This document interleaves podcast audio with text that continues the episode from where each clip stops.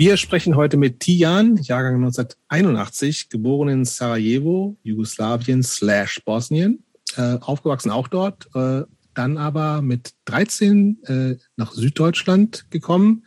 Äh, Tijan hat früh angefangen in Bands Gitarre zu spielen, ich glaube auch zu singen, da bin ich mir nicht ganz sicher. Ähm, die aktuelle Band heißt Corrected Ranks ähm, aber bekannt, an einem größeren Feuilleton-Publikum ist er eigentlich bekannt als Autor. Äh, das äh, aktuelle Buch, der aktuelle Roman heißt Krach. Tian arbeitet ähm, als Berufsschullehrer in Kaiserslautern.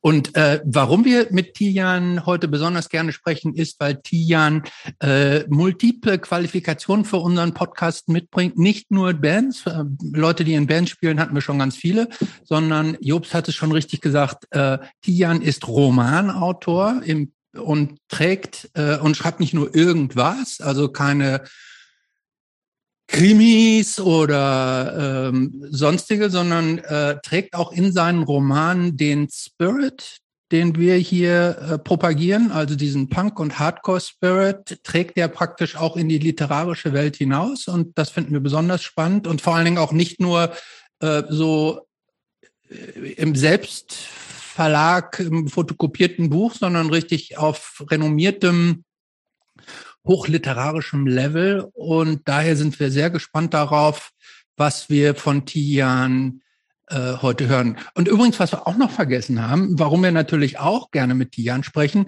äh, das ist jetzt Teil zwei in unserer Bosnien-Serie, oder? Wir hatten doch Jugoslawien, schon, wir hatten oder ex, sagen wir Ex-Jugoslawien-Serie. Wir hatten wir schon einen, einen äh, oder ich war jetzt nicht dabei, aber Jobs war dabei, einen anderen äh, Gast, der auch aus dem Ex-Jugoslawien stammt und jetzt kommt noch einer dazu. Also Teil äh, Ex-Jugoslawien Teil 2. Ähm, äh, hallo Tijan, Jobs, hast du vielleicht irgendeine Frage an Tijan, mit der wir heute mal ausnahmsweise beginnen könnten? Ja, ich würde Tijan gerne fragen, wann Punk in sein Leben kam. Ah, okay. Ähm, also das erste Mal Berührung damit hatte ich eigentlich schon in, im ehemaligen Jugoslawien als Kind. Ähm, eine der populärsten Bands damals, die es irgendwie in die Charts geschafft haben, war eine Punkband namens Zabranjeno Pušenje. Das heißt eigentlich Rauchen verboten, aber es ist so eine etwas vulgäre Anspielung auf Oralsex. Und die äh, hatten so rebellische Lieder gegen die reichen Kinder der Partei äh, Elite und ähm, waren total cool und ich äh, weiß, dass ich die sah und sie wurden mal im Fernsehen gezeigt als eine Punkband. Danach spielte man im jugoslawischen Staatsfernsehen, in dem kommunistischen, in dem kommunistischen Fernsehen dieses I Wanna Be Sedated Video von den Ramones. Und da war ich so komplett, äh, komplett hin und weg. Das ist so in, in einem ähm, Cut gedreht, dieses Video, wo sie an so einem Tisch sitzen und um sich herum tanzen Leute. Und ich fand so diese Frisuren, die Jacken und dann diese komische Musik, zu der man so gut mitsingen konnte, die aber trotzdem irgendwie so komisch und kraus war, fand ich alles so mega, mega cool. Und es gab wie, so ein wie, paar wie alt Punks. warst du da? Wie, wie alt warst du da ungefähr? Oh, also ich würde jetzt Grundschulalter vielleicht sieben oder acht würde ich sagen. Es gab mhm. so ein paar Teenager-Jungs im Viertel und ich bin in so einem Plattenbauviertel, so einem typischen kommunistischen Cengizwila in Sarajevo aufgewachsen. Und das waren so coole, ruppige Jungs, die mal in so einer Gang unterwegs waren und dann so bunte Haare und Lederjacken hatten. Das war, glaube ich, meine erste Berührung damit und hat so diesen ja, Samen der Sehnsucht danach so ein bisschen in mich gepflanzt. Aber so richtig dazu kam ich dann erst in Deutschland. Okay. Ähm, nimm uns noch mal ganz kurz mit. Ähm, wir haben es ja eben schon gesagt, ähm, Sarajevo, heute Bosnien, damals Jugoslawien. Ähm, und du hast es auch gerade schon noch gesagt, zählte damals noch so offiziell zum Ostblock, ne, ne kommunistische Regierung. Ja. Aber im Vergleich zur damaligen UdSSR und DDR galt Jugoslawien, glaube ich, war von Anfang an von diesen ganzen Ländern noch so eins der liberalsten, wenn ich das so ja, richtig ja. wahrnehme. Ähm, wie, wie, wie, streng oder wie, ähm, wenn du jetzt da an diese Zeit heute, an die deine Kindheit zurück, dich zurückerinnerst, was, an was denkst du dann so? Ah, es ist eine ganz äh, komische Empfindung, muss ich sagen, weil ähm, ich bin ja Jahrgang 81 und diese 80er in Jugoslawien waren so wirklich dieser Kommunismus in seinem Endstadium. Also es war wirklich, ähm, ich glaube, zu dem Zeitpunkt wussten auch alle in der Partei, dass das Ganze keine Zukunft hat und dass es so Reformmaßnahmen geben muss. Und ähm, ich stamme aus einer sehr linientreuen kommunistischen Familie. Also mein Großvater war Parteimitglied und Kriegsheld im Zweiten Weltkrieg. Väterlicherseits beide meiner Eltern waren überzeugte Kommunisten, Parteimitglieder. Und ich war, ich gehörte dann zu der vorletzten Generation dieser Jung, äh, Jungpioniere. Was so diese kommunistische Jugendorganisation war, die gab es auch ähnlich in der DDR, in der Sowjetunion. Aber in den 80ern war der jugoslawische Kommunismus in so einer Auflösung, dass ähm, man eigentlich bis auf so ein paar zeremonielle Sachen, würde ich sagen, wenig davon merkte. Also die Zeit der 70er, wo man so Jugendkulturen und äh, zersetzende, unter Anführungszeichen, westliche Einflüsse noch stark bekämpft hat, das war vorbei. Und äh, wir hatten auch MTV tatsächlich irgendwie halb legal, halb illegal. In Jugoslawien galten damals nämlich noch nicht diese Copyright-Gesetze. Also man konnte zum Beispiel ganz normal in Mailordern, die in Zeitungen bewarben, so Kassetten mit den fünf besten Heavy-Metal-Alben bestellen. Die wurden einfach raubkopiert. Und genau dasselbe mit so Commodore 64 oder Amiga-Spielen. Ähnlich hatte man einen Haufen westlicher Sender, die irgendwie über das jugoslawische Staatsfernsehen Fernsehen illegal hinausgesendet wurden als ein Zugeständnis an die wachsende Unzufriedenheit der Bevölkerung nehme ich an. Alle westlichen Filme liefen in den Kinos. Ich sah Rambo 3 und Robocop mit meinem Vater im Kino. Ähm, eine komische, düstere Zeit, auch weil eine große Wirtschaftskrise sich natürlich immer mehr des Landes bemächtigte und schließlich in dieser Auflösung des Landes in den frühen 90ern und in, ja, in diesem Blut, Blutbad so einen Höhepunkt fand. Und wenn ich jetzt also an meine Kindheit denke, dann ist ganz komisch, wie wie für die meisten Menschen würde ich sagen, ist es schon so ein Ort der Idylle in meiner Erinnerung. So noch ist alles cool, noch gehe ich zur Grundschule, sehe meine Freunde und dann halt kommt der Krieg, was für mich so diese große Lebenszäsur ist.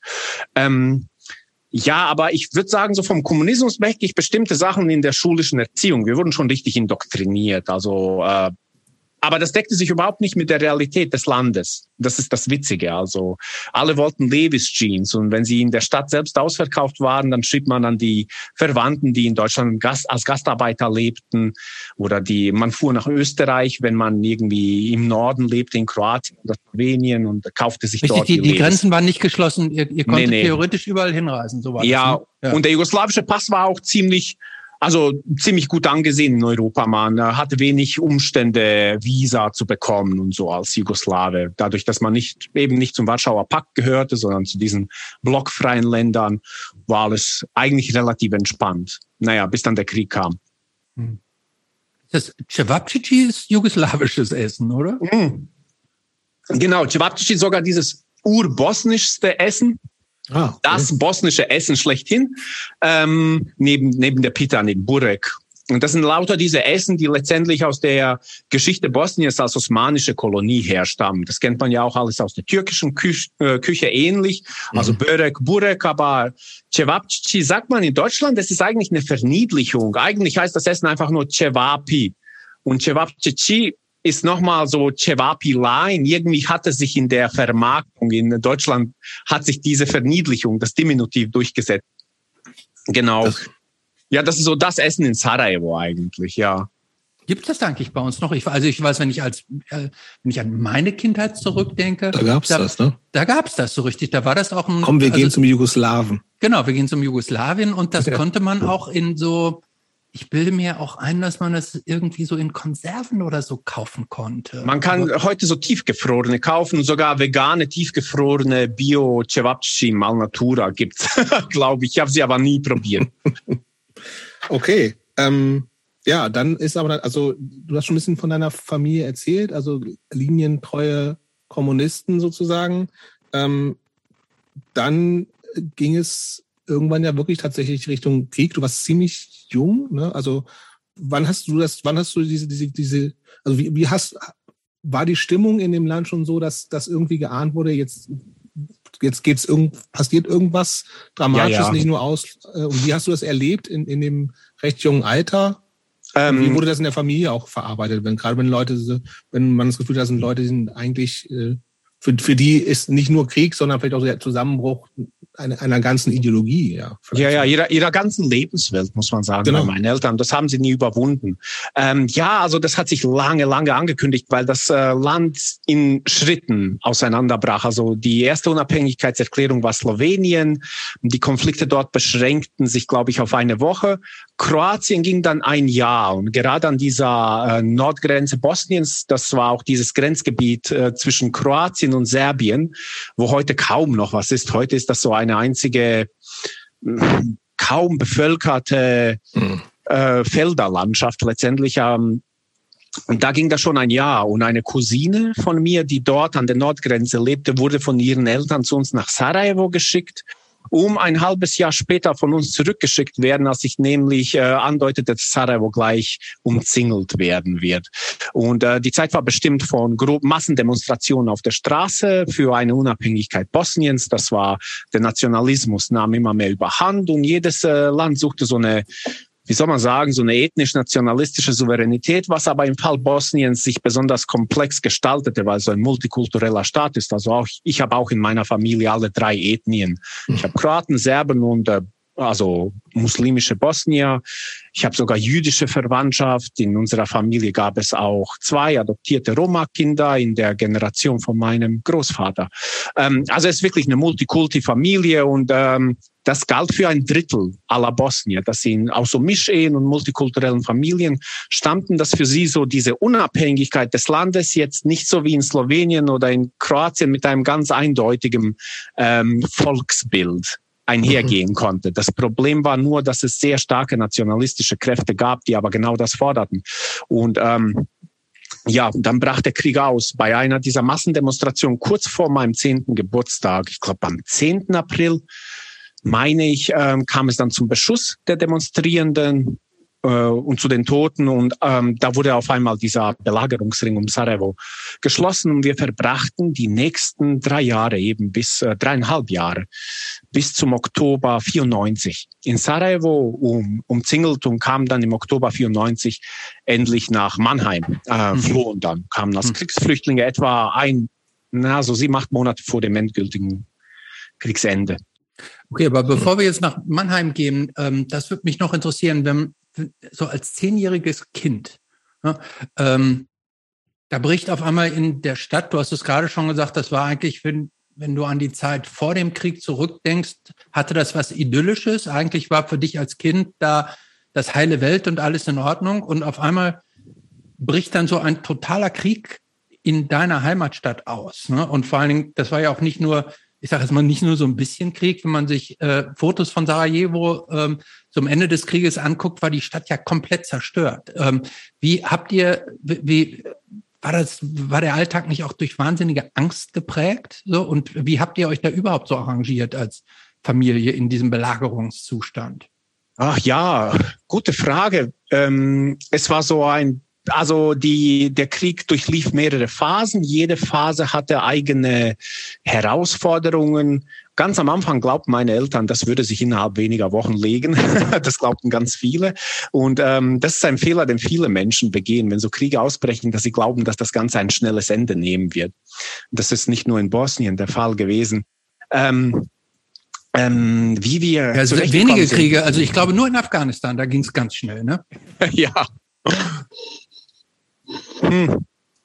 Also mein Vater wurde zunächst am Anfang an die Front eingezogen, war auch an der Front, erwies sich aber schnell als, als also es machte ihm keiner einen Vorwurf, aber er war ja fast blind, tatsächlich so ganz stark kurzsichtig und ähm, ein gebrechlicher Akademiker von der Uni, den versetzte man dann schnell in so Hauptquartiere, wo er Excel-Tabellen mit Vorräten und so weiter machen musste. Er. Und die Kampferfahrung oder die Erfahrung an der Front, die er in diesem halben Jahr machte, die hat ihn fürs äh, Leben gezeichnet. Uns hat alle der Krieg wirklich fürs Leben gezeichnet. Ich würde sagen, dass wir ihn so als Einzelne nie richtig überwunden haben. Wir haben so aber gelernt, manche besser von uns, manche schlechter. Das gilt für alle, alle Kriegsfamilien äh, letztendlich.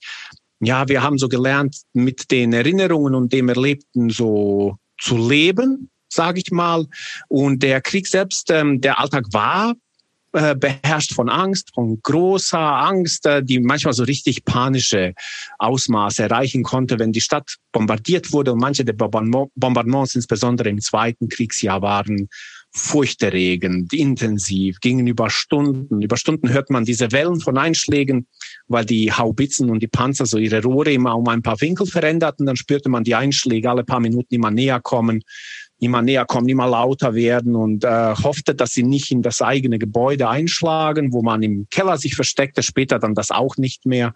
Ähm, und dann, wenn man so dieses reißende Geräusch der über dem Gebäude fliegenden äh, Geschosse hörte, dieses ähm, dann warf man sich auf den Boden, zitterte, man hörte die Nachbarn schreien. Wenn man zusammen im Keller war, dann brach manchmal so eine Massenpanik aus. Leute schreien, Leute reißen sich die Haare aus, ein Rentner kriegt sich nicht mehr zusammen und zittert oder macht sich ein. Was für ein Kind natürlich eine, für, für mich als Kind war es eine krasse Erfahrung, Erwachsene die Kontrolle verlieren zu sehen über ihre Gefühle, diese Selbstbeherrschung. Ähm, ich würde sagen, die Leute, die die Selbstbeherrschung am besten noch hatten, waren die Männer, die Bewaffneten an der Front waren, weil sie letztendlich in eine Situation gezwungen waren, die ihnen dennoch das Gefühl, wahrscheinlich. genau, die ihnen dennoch das Gefühl vermittelte, was ich tue, hat irgendwie so eine so eine Mitentscheidung über mein Leben. Ja. Aber wenn man nur bombardiert wird und sich versteckt als Kind, als Rentner, äh, als, als die vielen Mütter und Schwestern, dass äh, man fühlt sich dann diesem Tod ausgeliefert. Man bekam auch sehr früh kamen Flüchtlingsströme aus dem Norden des Landes, aus dem Osten des Landes. Ähm, und das waren auffällig viele Mädchen. Die Männer waren umgebracht worden, so wie man es aus Srebrenica kannte bei diesen ethnischen Säuberungen. Die, diese Mädchen und Frauen waren aber vergewaltigt worden. Und es gab diese Ver Vergewaltigungscamps, diese sexualisierte Gewalt als Kriegswaffe. Ähm, in der Forschung spielt Bosnien für, für die Forschung sexualisierter Gewalt äh, als Kriegswaffe eine ganz zentrale Rolle, weil die serbischen Nationalisten, die sowohl gegen die bosnische Bevölkerung, gegen die muslimisch-bosnische, gegen die Bevölkerung, die aus, äh, die in Mischehen lebte oder Kinder, Töchter, die aus Mischehen stammten. Also das ganz gezielt als Terrormaßnahme verwendete und natürlich als eine Maßnahme dieser äh, Kriegsführung gegen ein bestimmtes Blut. Ähm, man wollte ja die Frauen auch schwängern. Und man bekam diese Geschichten dann entweder von ähm, Leuten, die was wussten, erzählt selten von diesen Frauen und Mädchen, die das erlebt hatten. Die waren nicht in der Lage, dazu darüber zu sprechen, befürchtet dann, dann dass das einen selbst trifft oder die eigene die eigene Mutter, die eigene Schwester. Das heißt, es war eine Zeit, die war wirklich gekennzeichnet von so einem ganz existenziellen Terror. Anders kann ich es nicht sagen. Und das wollte auch nicht abstumpfen. Also bestimmte Sachen stumpfen im Krieg ab. Man wird auch gerade als Kind abenteuerlustiger und wagt sich dann später auch bei Beschuss mal raus aus der Siedlung, weil der Vater ist weg irgendwo, die Mutter ist weg irgendwo, die ist auf dem Schwarzmarkt und ist vom Beschuss abgeschnitten worden. Die kommt erst in sechs, sieben Stunden wieder.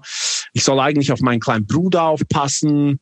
Aber das sind so ein paar ältere ältere Mädchen, die auf ihre Schwestern aufpassen. Ich setze meinen Bruder dort ab und dann gehe ich mit meinen Freunden irgendwie durch die Ruinen stöbern. Das beschreibe ich in meinem ersten Roman. So ein Hobby von uns war es, in Kaufhausruinen anzusteigen und dort, das war nämlich auch sehr liberal im jugoslawischen Kommunismus, dort die ganzen Porno-Zeitschriften und Porno-Videokassetten ausfindig zu machen. Die tauschten wir bei amerikanischen Soldaten oder bei fremden Legionären, die auch in Bosnien stationiert waren, gegen so Coca-Cola oder Gummibärchen, was, was auch immer sie hatten, wir nicht hatten, aber als Kinder begehrten. Wir waren alle noch nicht äh, geschlechtsreif, überhaupt nicht. Also was äh, diese Bilder, diese nackten Frauen oder diese wirklich pornografischen, expliziten Bilder, wir fanden das einfach nur eklig. So wie man das als Kind irgendwie, man kann damit nichts anfangen. Aber wir hatten einen Heißhunger auf äh, Süßigkeiten, auf die Sachen, die wir aus dem Frieden kannten. Also gingen wir immer zu diesem Hauptstützpunkt, der war von unserem Viertel in Cengic-Villa, würde ich sagen, so zwei Kilometer entfernt. Äh, man musste aber an so einer, ich, ähm, das ist der ich glaube, der Boulevard Mesha Selimovic, was ein berühmter bosnischer Schriftsteller ist, eine äh, sechsspurige Straße, die an dem Fluss Miljacka, der durch Sarajevo fließt, entlang geht und das ist ein wenig geschützter Raum. Normalerweise in Sarajevo während des Kriegs musste man sich wirklich immer von Schutzobjekt zu Schutzobjekt bewegen. Manchmal so robben, um sich hinter einem ausgebrannten Auto zu verstecken, weil es Scharfschützen gab, weil letztendlich jederzeit irgendwie der Beschuss ausbrechen konnte.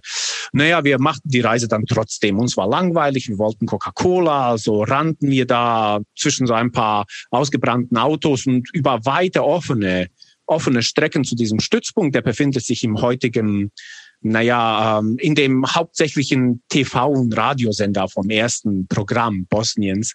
Und dort tauschten wir dann mit ihnen und rannten dann wieder zurück. Bei einem dieser Ausflüge wurde auch ein Freund von mir getötet. Ähm, dann, dann gab es gab Beschuss, er wurde in, der Brust, in die Brust getroffen, wir trugen ihn nach Hause, aber er war schon tot, wo wir zu Hause ankamen. Genau. Also ja. nicht, du, du, du erzählst das so beiläufig, ja, war das nicht total schrecklich für so einen kleinen Jungen? Irgendwie das, ja. das, das also klar, ähm, unterstelle ich das, wenn da so ein Krieg ist, dass man irgendwann halt häufiger auch mit Toten konfrontiert ist. Aber wenn man irgendwie merkt, dass aufgrund so einer eigenen Abenteuerlust und aufgrund der Lust nach Coca-Cola ein Freund dann erschossen wird, ist das nicht nochmal doppelt schrecklich? Also dieses Schuldbewusstsein hatten wir damals alle überhaupt nicht. Wir äh, hatten dennoch, also wir waren alle sehr, sehr, sehr traurig deswegen. Das auf jeden Fall. Aber ähm, ich würde sagen, wir waren, und das kann man sich schwer vorstellen, wir waren in einem Ausmaß verwildert und verbiestert. Ähm, das war, das ist kaum zu beschreiben. Äh, wir, unser, auch unser hauptsächliches Hobby, das habe ich auch schon mal, glaube ich, in einem Interview erzählt, war, dass wir uns prügeln mit anderen Klicken aus anderen Vierteln. Und ähm, da ging es um nichts. Also wir trafen uns auf irgendwelchen Basketballspielplätzen. Es, wir hätten dort alles spielen können, prügelten uns aber dennoch um das Recht dort zu spielen, wenn dieser Basketballplatz zwischen, zwischen unseren Plattenbauvierteln oder Siedlungen aber da waren zehn, ja? Also ihr wart zehn. Da, zehn, ja? elf, zwölf, aber ja. es waren so mehrere Altersschichten dabei. Also mhm. es ging bis zu den 14-, 15-Jährigen. Also so, ich würde sagen, am Anfang des Krieges waren auch 16-Jährige freiwillig an der Front. Später dann nicht mehr. Also Armee hat, die Armee hat es nicht erlaubt, aber zu Beginn des Krieges war die Obergrenze, würde ich sagen, 15, 15, manche so, die gerade 16 geworden waren. Und das waren wirklich auch barbarische Prügeleien zum Teil. Sehr viel Gewalt, sehr viel Vernachlässigung, keinerlei Erziehung in der Zeit, großer Hunger, große Angst. Und ähm, ja, man, man sieht diese Sachen, man sieht auch die Toten, die nach Hause gebracht werden, manchmal in einem furchtbaren Zustand. Und äh, der eigentliche Schaden, den erkennt man aber in dem Moment nicht. In dem Moment ist man zunächst geschockt und wundert sich vielleicht so über die eigene Kaltblütigkeit, dass man sich denkt, oh krass, ich habe die Leiche gesehen, bin ich in Tränen ausgebrochen, ich bin ein harter Hund. Doch, doch, das denkt man sich auch wirklich so schon als Zehnjähriger oder Elfjähriger. Und dann später aber, als ich in äh, Deutschland war, da hatte ich mich mit all dem auseinanderzusetzen. Das sind so Sachen, die sind wirklich, ähm, die stecken in einem fest wie Spreisel und dann bildet sich so eine Art seelischer Eiter drum, ein seelischer Tumor. Und äh, mit dem kann man sich erst auseinandersetzen, wenn der Krieg vorbei ist. Und das war, das war dann nochmal genauso brutal wie dieses Kriegsgeschehen mit Explosionen, all dem, muss ich echt mhm. sagen. Ähm, ich, ich würde jetzt so äh, naiv denken, dass äh, unter euch Kindern, Jugendlichen und oder Gang, die ihr da irgendwie so wart, wie ich das verstehe, ähm, auch so ein ganz spezieller Zusammenhalt entstanden ist, weil ihr halt in diese, diese bestimmte Phase, schwierige Phase des Lebens gemeinsam gemeistert habt. Ähm, hast du zufällig noch Kontakt mit irgendjemandem von damals oder ist das irgendwie dann alles abgebrochen, auseinandergebrochen? Keiner hat mehr Kontakt zu irgendjemandem gehabt? Wir hatten lange keinen Kontakt, bis es dann äh, StudiVZ gab. Und zwar haben sich die Leute aus Bosnien auf StudiVZ gezielt auf die Suche gemacht oder bei MySpace auch nach den Leuten, die Bosnien irgendwann verlassen hatten. Mhm. Also sobald es Social Media gab, gab es auf einmal wieder den Kontakt zu Kindheitsfreunden. Das heißt, wenn ich so berechne, ich würde sagen, wir hatten zehn Jahre lang etwa keinen Kontakt zueinander und dann wieder. Und äh, zum Teil war das wunderschön, muss ich echt sagen. Also so der Anführer unserer Jugendbande damals und der stärkste Junge im Viertel, Armin, ähm, der ist auch vor kurzem wieder viel äh, so im Fernsehen auch äh, zu sehen gewesen. Er ist nämlich einer der Trainer der bosnischen Frauen-Basketball-Nationalmannschaft. Und die waren ja bei der WM relativ erfolgreich, haben es, glaube ich, bis ins Viertelfinale geschafft. Ähm, ich, gerade bei ihm freue ich mich unheimlich, dass er es ähm, dass er es geschafft hat, nach dem Krieg eine gute, äh, sich ein gutes Leben aufzubauen. Das haben nämlich nicht alle geschafft. Als äh, mein erster Roman in Bosnien übersetzt wurde und ich war zum ersten Mal in Sarajevo nach, ich glaube, 23 Jahren. Also so lange war ich da unten nicht mehr gewesen. Ich war auch äh, innerlich irgendwie nicht bereit. Äh, mhm. Ich war nicht so weit. Und dann habe ich mir gesagt, okay, mein erster Roman wird übersetzt, der behandelt diesen Krieg. Ich muss, ich muss mich dem mal stellen, ich muss da runter. Die hat mich irgendwie eingeladen und äh, ich tat mir schwer, die Einladung anzunehmen. Ähm, tat es dann und ging in mein altes Viertel, war mit diesem besagten Freund von mir unterwegs und äh, naja, traf dann einen anderen, der ähm, offenkundig wirklich schwer drogensüchtig war. Und der kam frisch aus dem Gefängnis und war, musste als Teil so einer Arbeitsmaßnahme mit einer Sense das Gras zwischen zwei Autobahnspuren irgendwo auf dem Land mähen und solche Sachen. Also viele von denen, mit denen ich aufgewachsen bin, ähm, sind äh, an dem, was sie erlebt haben, auch wirklich dann später kaputt gegangen, muss man sagen. Da sind etliche dabei, die ähm, sind im Gefängnis gelandet oder sind drogensüchtig oder beides. Äh, zwei Freunde, zwei wirklich enge, gute Freunde sind auch tot, beide durch äh, Heroinüberdosen. Ja, ähm, genau, das war so ja, ernüchternd also, und schön. Im, das wird wahrscheinlich immer mal wieder jetzt nochmal im Gespräch Thema sehen, weil, also ich habe auch in einem, in einem anderen Podcast, also ich finde es immer, ich finde es erstaunlich, dass du da halt tatsächlich ja, natürlich ist 30 Jahre her so, aber ähm, ähm, dass du da sehr reflektiert drüber reden kannst, weil natürlich waren das, und das sagst du in einem anderen Podcast, den ich gehört habe, auch, das, natürlich sind das traumatische Erlebnisse. So, ne? Ja, ja. So, und das ist so ein bisschen, ähm, weil, also es wird uns vielleicht nochmal äh, später äh, nochmal wiederkehren, das Thema. Aber ähm, vielleicht, ich würde jetzt schon mal gerne wissen, was es für dich gebraucht hat, das wirklich zu ver arbeiten? So, und, und inwieweit glaubst du, kann man das überhaupt komplett verarbeiten oder ist es eher so ein ähm, Umgang damit finden, statt ähm, ganz komplett damit abzuschließen, was wahrscheinlich nicht geht? Ich würde sagen, man kann nie so komplett damit abschließen, das nicht, aber es ist, ich würde es dennoch ähm, schon mit einem gewissen Optimismus als einen Heilungsprozess bezeichnen. Ich würde sagen, dass ich heute wirklich ein, ein äh, gutes und glückliches Leben führe, wirklich. Mhm. Ähm, und äh, es gibt natürlich so Tage, da ereilen mich die Erinnerungen, da ereilt mich auch so dieses Gefühl. Äh, ich glaube, ich äh, tatsächlich, ähm, meine Eltern waren Kommunisten. Zugleich muss man sagen, stammte ich aus einer überwiegend muslimischen Familie, in der sehr viele Menschen gläubig waren. Und viele meiner Verwandten haben versucht, diesen Glauben an mich weiterzugeben. Und als Kind glaubte ich so ein bisschen. Mir gefiel der, der Gedanke einer wohlwollenden höheren Macht, die ein bisschen auf mich aufpasst, die einen Plan für mich hat. Und das musste ich aber von meinen Eltern geheim halten, die Hardcore-Kommunisten waren und als solche natürlich Atheisten.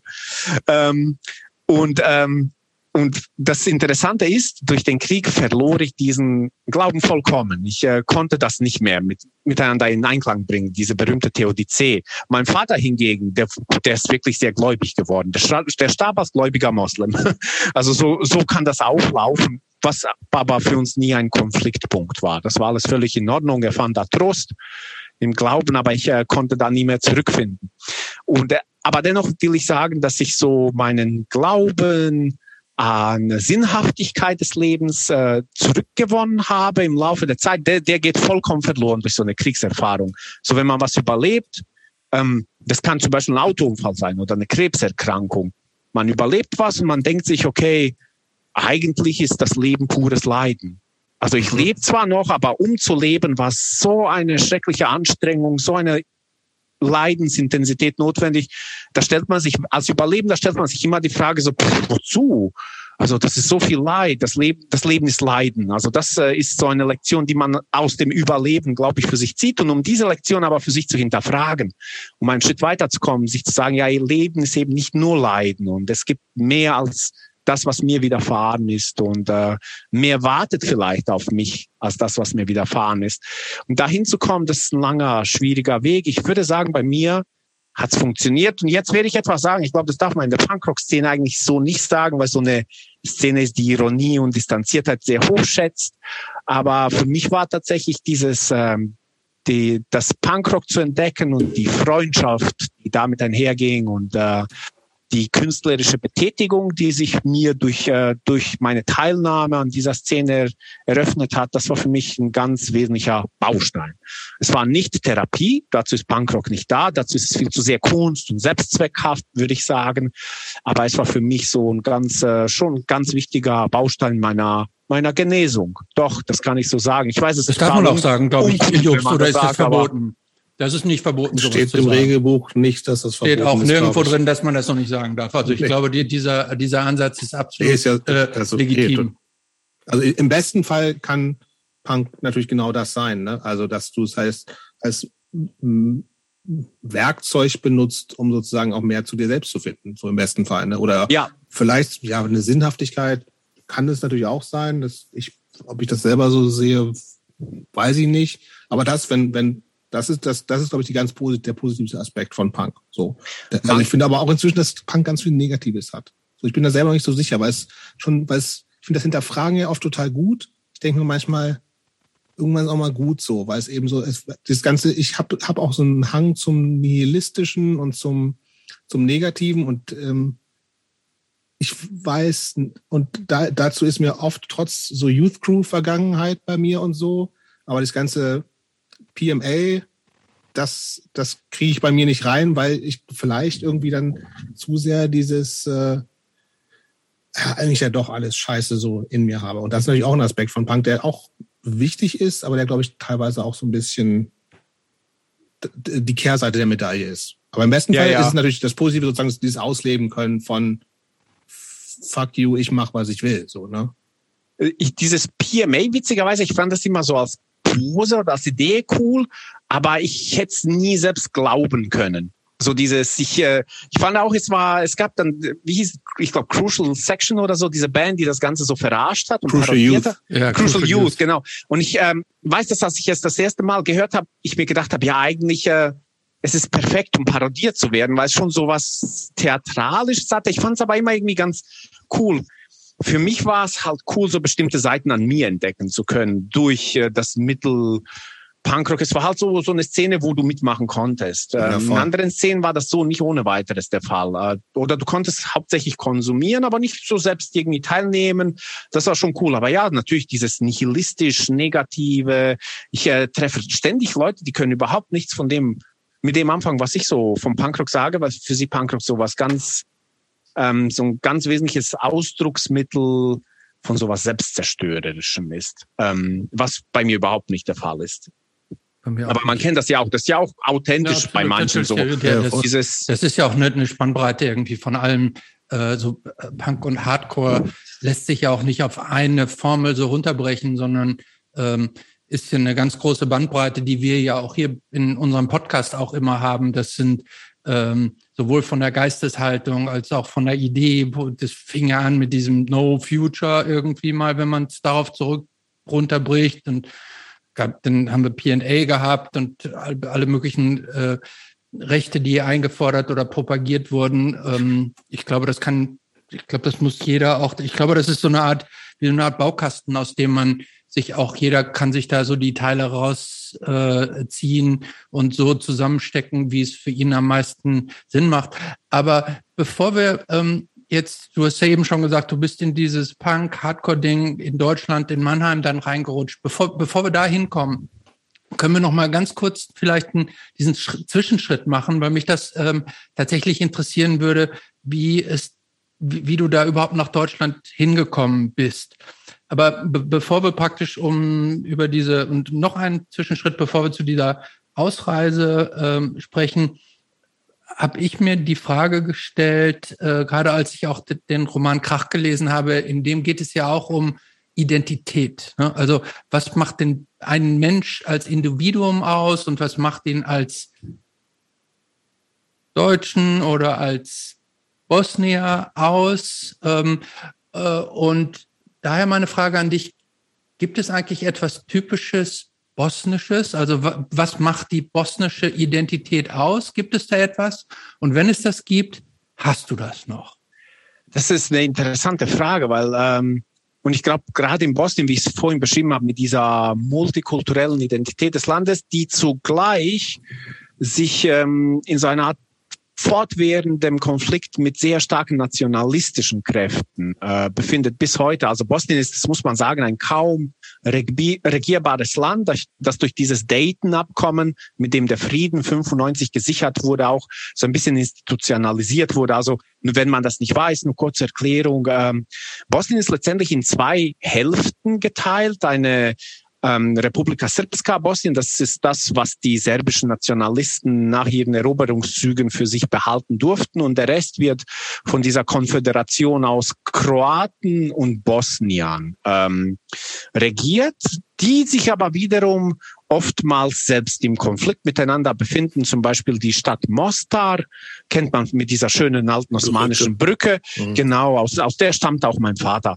Ähm, die ist äh, nochmals durch den Fluss in zwei Hälften geteilt, eine kroatische Hälfte und eine bosnisch-muslimische. Und bei Fußballspielen, bei diesen Fußballderbys zwischen FK Veleš, dem alten und hauptsächlich bosnischen Fußballverein, und ich glaube Široki Brijeg, diesem offen, explizit äh, nationalistisch-kroatischen Verein, ähm, der das alte Stadion des Welles übrigens übernommen hat nach dem Krieg gewissermaßen als Kriegsbeute. Ähm, da gibt's auch wirklich immer wieder Tote nach den Spielen. Also die Konflikte sind hardcore und sie sind festgebissen, festgefahren. Und es gibt äh, zaghafte Bemühungen um Annäherung. Und zugleich ist es ein Land, in dem weiterhin die, ein Drittel der Bevölkerung in Mischehen lebt. Also einerseits hassen sich Menschen, andererseits verlieben sie sich dennoch miteinander, ineinander. Ich äh, würde sagen, ist für mich ganz schwierig zu sagen, was jetzt so typisch bosnisch ist. Vielleicht ein Bewusstsein, gerade so um diese Komplexität des Menschen, dass man ihn nicht einfach so auf, auf sein Blut oder auf seine Ethnie runterbrechen kann.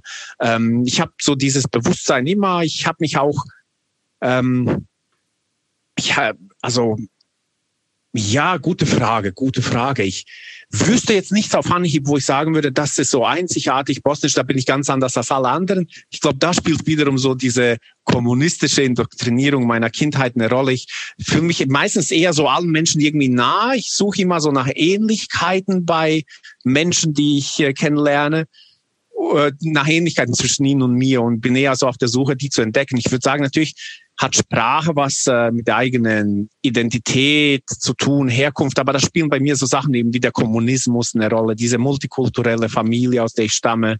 Ähm, ich kann es nicht benennen, echt nicht. Schwer. Ähm, okay, war ja auch nur eine Frage. Dann machen wir doch, wir reden heute tatsächlich wahnsinnig ausführlich über, über die Herkunft, aber ähm, diesen, diesen Schritt, den mögen uns unsere HörerInnen ähm, verzeihen wir kommen dann auch gleich äh, stärker in die Punk- und Hardcore-Szene rein. Was mich noch interessieren würde, bevor wir da hinkommen, ähm, du bist dann mit, oder ihr, deine Familie, ihr seid dann mit 13, als du 13 warst, nach Deutschland, nach Mannheim ausgereist. Ähm, genau. Wie, wie funktionierte sowas das eigentlich? Hat man das beantragt oder ist man dann irgendwie einfach so losgefahren? Und ähm, wo, wo, wo seid ihr dann untergekommen? Äh, erzähl uns doch mal ganz kurz so den Prozess, wie das, wie das so lief. Genau, der Prozess war letztendlich, meine Mutter war, meine, beide meiner Eltern ähm, hatten Doktortitel, arbeiten als Dozenten an der Philosophischen Fakultät Sarajevos. Und meine Mutter war Germanistin. Und sie hatte vor dem Krieg schon ein paar so Gastdozenturen und Symposien in Mannheim gehabt. Wir hatten auch mal, ich glaube, 88 oder 89 ein ganzes halbes Jahr in Mannheim gelebt vor dem Kriegsausbruch. Ich sprach zwar kein Deutsch, aber irgendwie hatten wir so diesen Bezug nach Deutschland durch die Arbeit meiner Mom.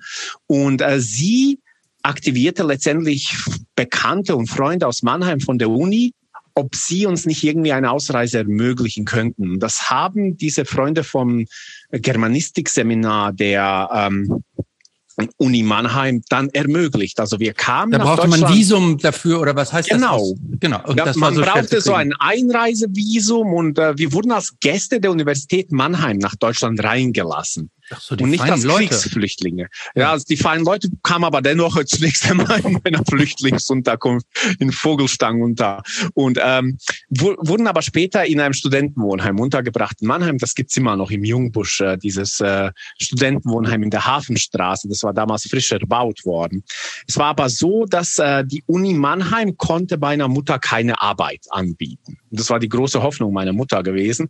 Also drohte uns unmittelbar 95, als der Krieg sich beruhigt hatte, die Abschiebung. Man kennt das ja auch bis heute. Also sobald es ein bisschen ruhig wird, wird abgeschoben und die Bosnier wurden, ich glaube, die bosnischen Flüchtlinge wurden damals zum 95 Prozent statistisch abgeschoben. Also wir gehören zu der, zu dieser ganz kleinen Zahl derjenigen, die bleiben konnten. Das gelang uns, weil meine Mutter dann im letzten Augenblick, also wirklich im letzten Augenblick, mehr oder weniger der Abschiebebescheid war schon unterschrieben in Mannheim, fand meine Mutter eine Anstellung als Hilfsdozentin an der Uni Landau. Und dann äh, gingen wir aus Mannheim in die Pfalz nach Landau und konnten in Deutschland bleiben. Das ähm, erstens ja super, dass äh, tatsächlich mal äh, die Frau und die Mutter dann ja praktisch die Weichenstellerin für das Schicksal eurer Familie war. Ja, ähm, ja. Ähm, das finde ich schon bemerkenswert und gut. Äh, aber was mich tatsächlich aus reiner Neugierde auch noch interessiert, weil du sagtest, Flüchtlingsheim, also wir kennen ja Flüchtlinge, also wir und wir, wir Typen kennen ja Flüchtlingsheime eigentlich nur so aus den ähm, aus den Nachrichten. Wie, wie hat man sich das Leben in so einem Flüchtlingsheim eigentlich als Flüchtling vorzustellen?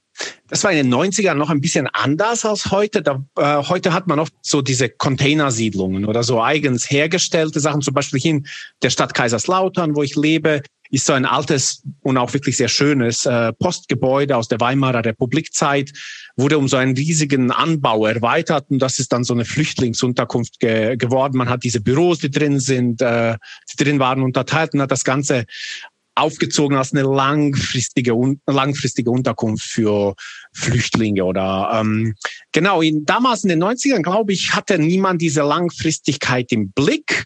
Man suchte einfach irgendwo irgendwas. Und in Mannheim weiß ich zum Beispiel, da habe ich inzwischen Lesungen gehalten, zwei Stück, da war so ein ähm, öffentliches Bad. Also nicht mit Schwimmbad, sondern mit so kleinen Kabinen, denen Badewannen und Duschen stehen aus den 50er Jahren, als Leute noch nicht unbedingt so warmes Wasser in den Wohnungen hatten, hatte man so öffentliche Bäder.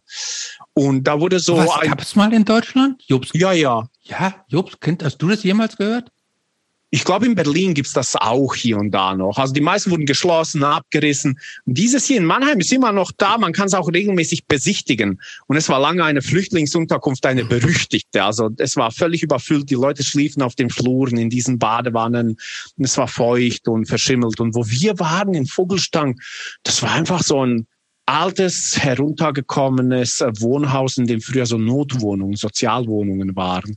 Und da gab es so eine Dusche pro Stockwerk und wir waren in einem winzigen Zimmer mit zwei, drei anderen Familien aus Bosnien und dem Kosovo. Aber konnten dann in dieses Studentenwohnheim dank der Uni Mannheim. Dann, äh, wo ihr dann aber alleine auch wart, also nur eure Familie. Genau, wir hatten zwei Zimmer für uns auf einem Stockwerk und da war ein drittes Zimmer, da waren immer unterschiedliche Studenten und wir wohnten da, ich glaube, eineinhalb Jahre. Ja, das war ganz cool eigentlich. Also verhältnismäßig.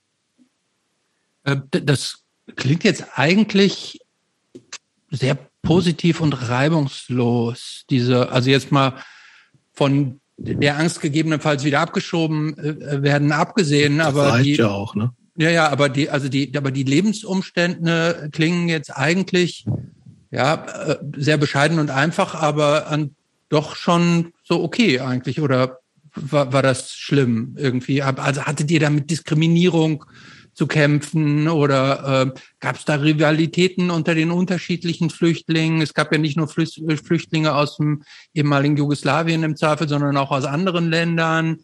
Ähm, hab keine war, war, war, das alles, war das alles so Shangri-La und äh, alles gut, einfach aber gut? Also da in dieser, dieser Unterkunft, wo es so überfüllt war, da waren wir auch wirklich, glaube ich, nur so ein, zwei Wochen. Insofern, und in der Zeit hatte ich auch keine, keine großen Konflikte oder so erlebt. Da herrschte eher so eine Art gelähmte Niedergeschlagenheit. Diese Leute waren so wie wir so. Sie, hat, sie hatten gerade so eine Flucht äh, hinter sich, einen Krieg hinter sich. Alle waren so völlig ermattet. Flüchtlinge aus dem Irak waren auch viele da, kurdische, kurdische Flüchtlinge aus dem Irak.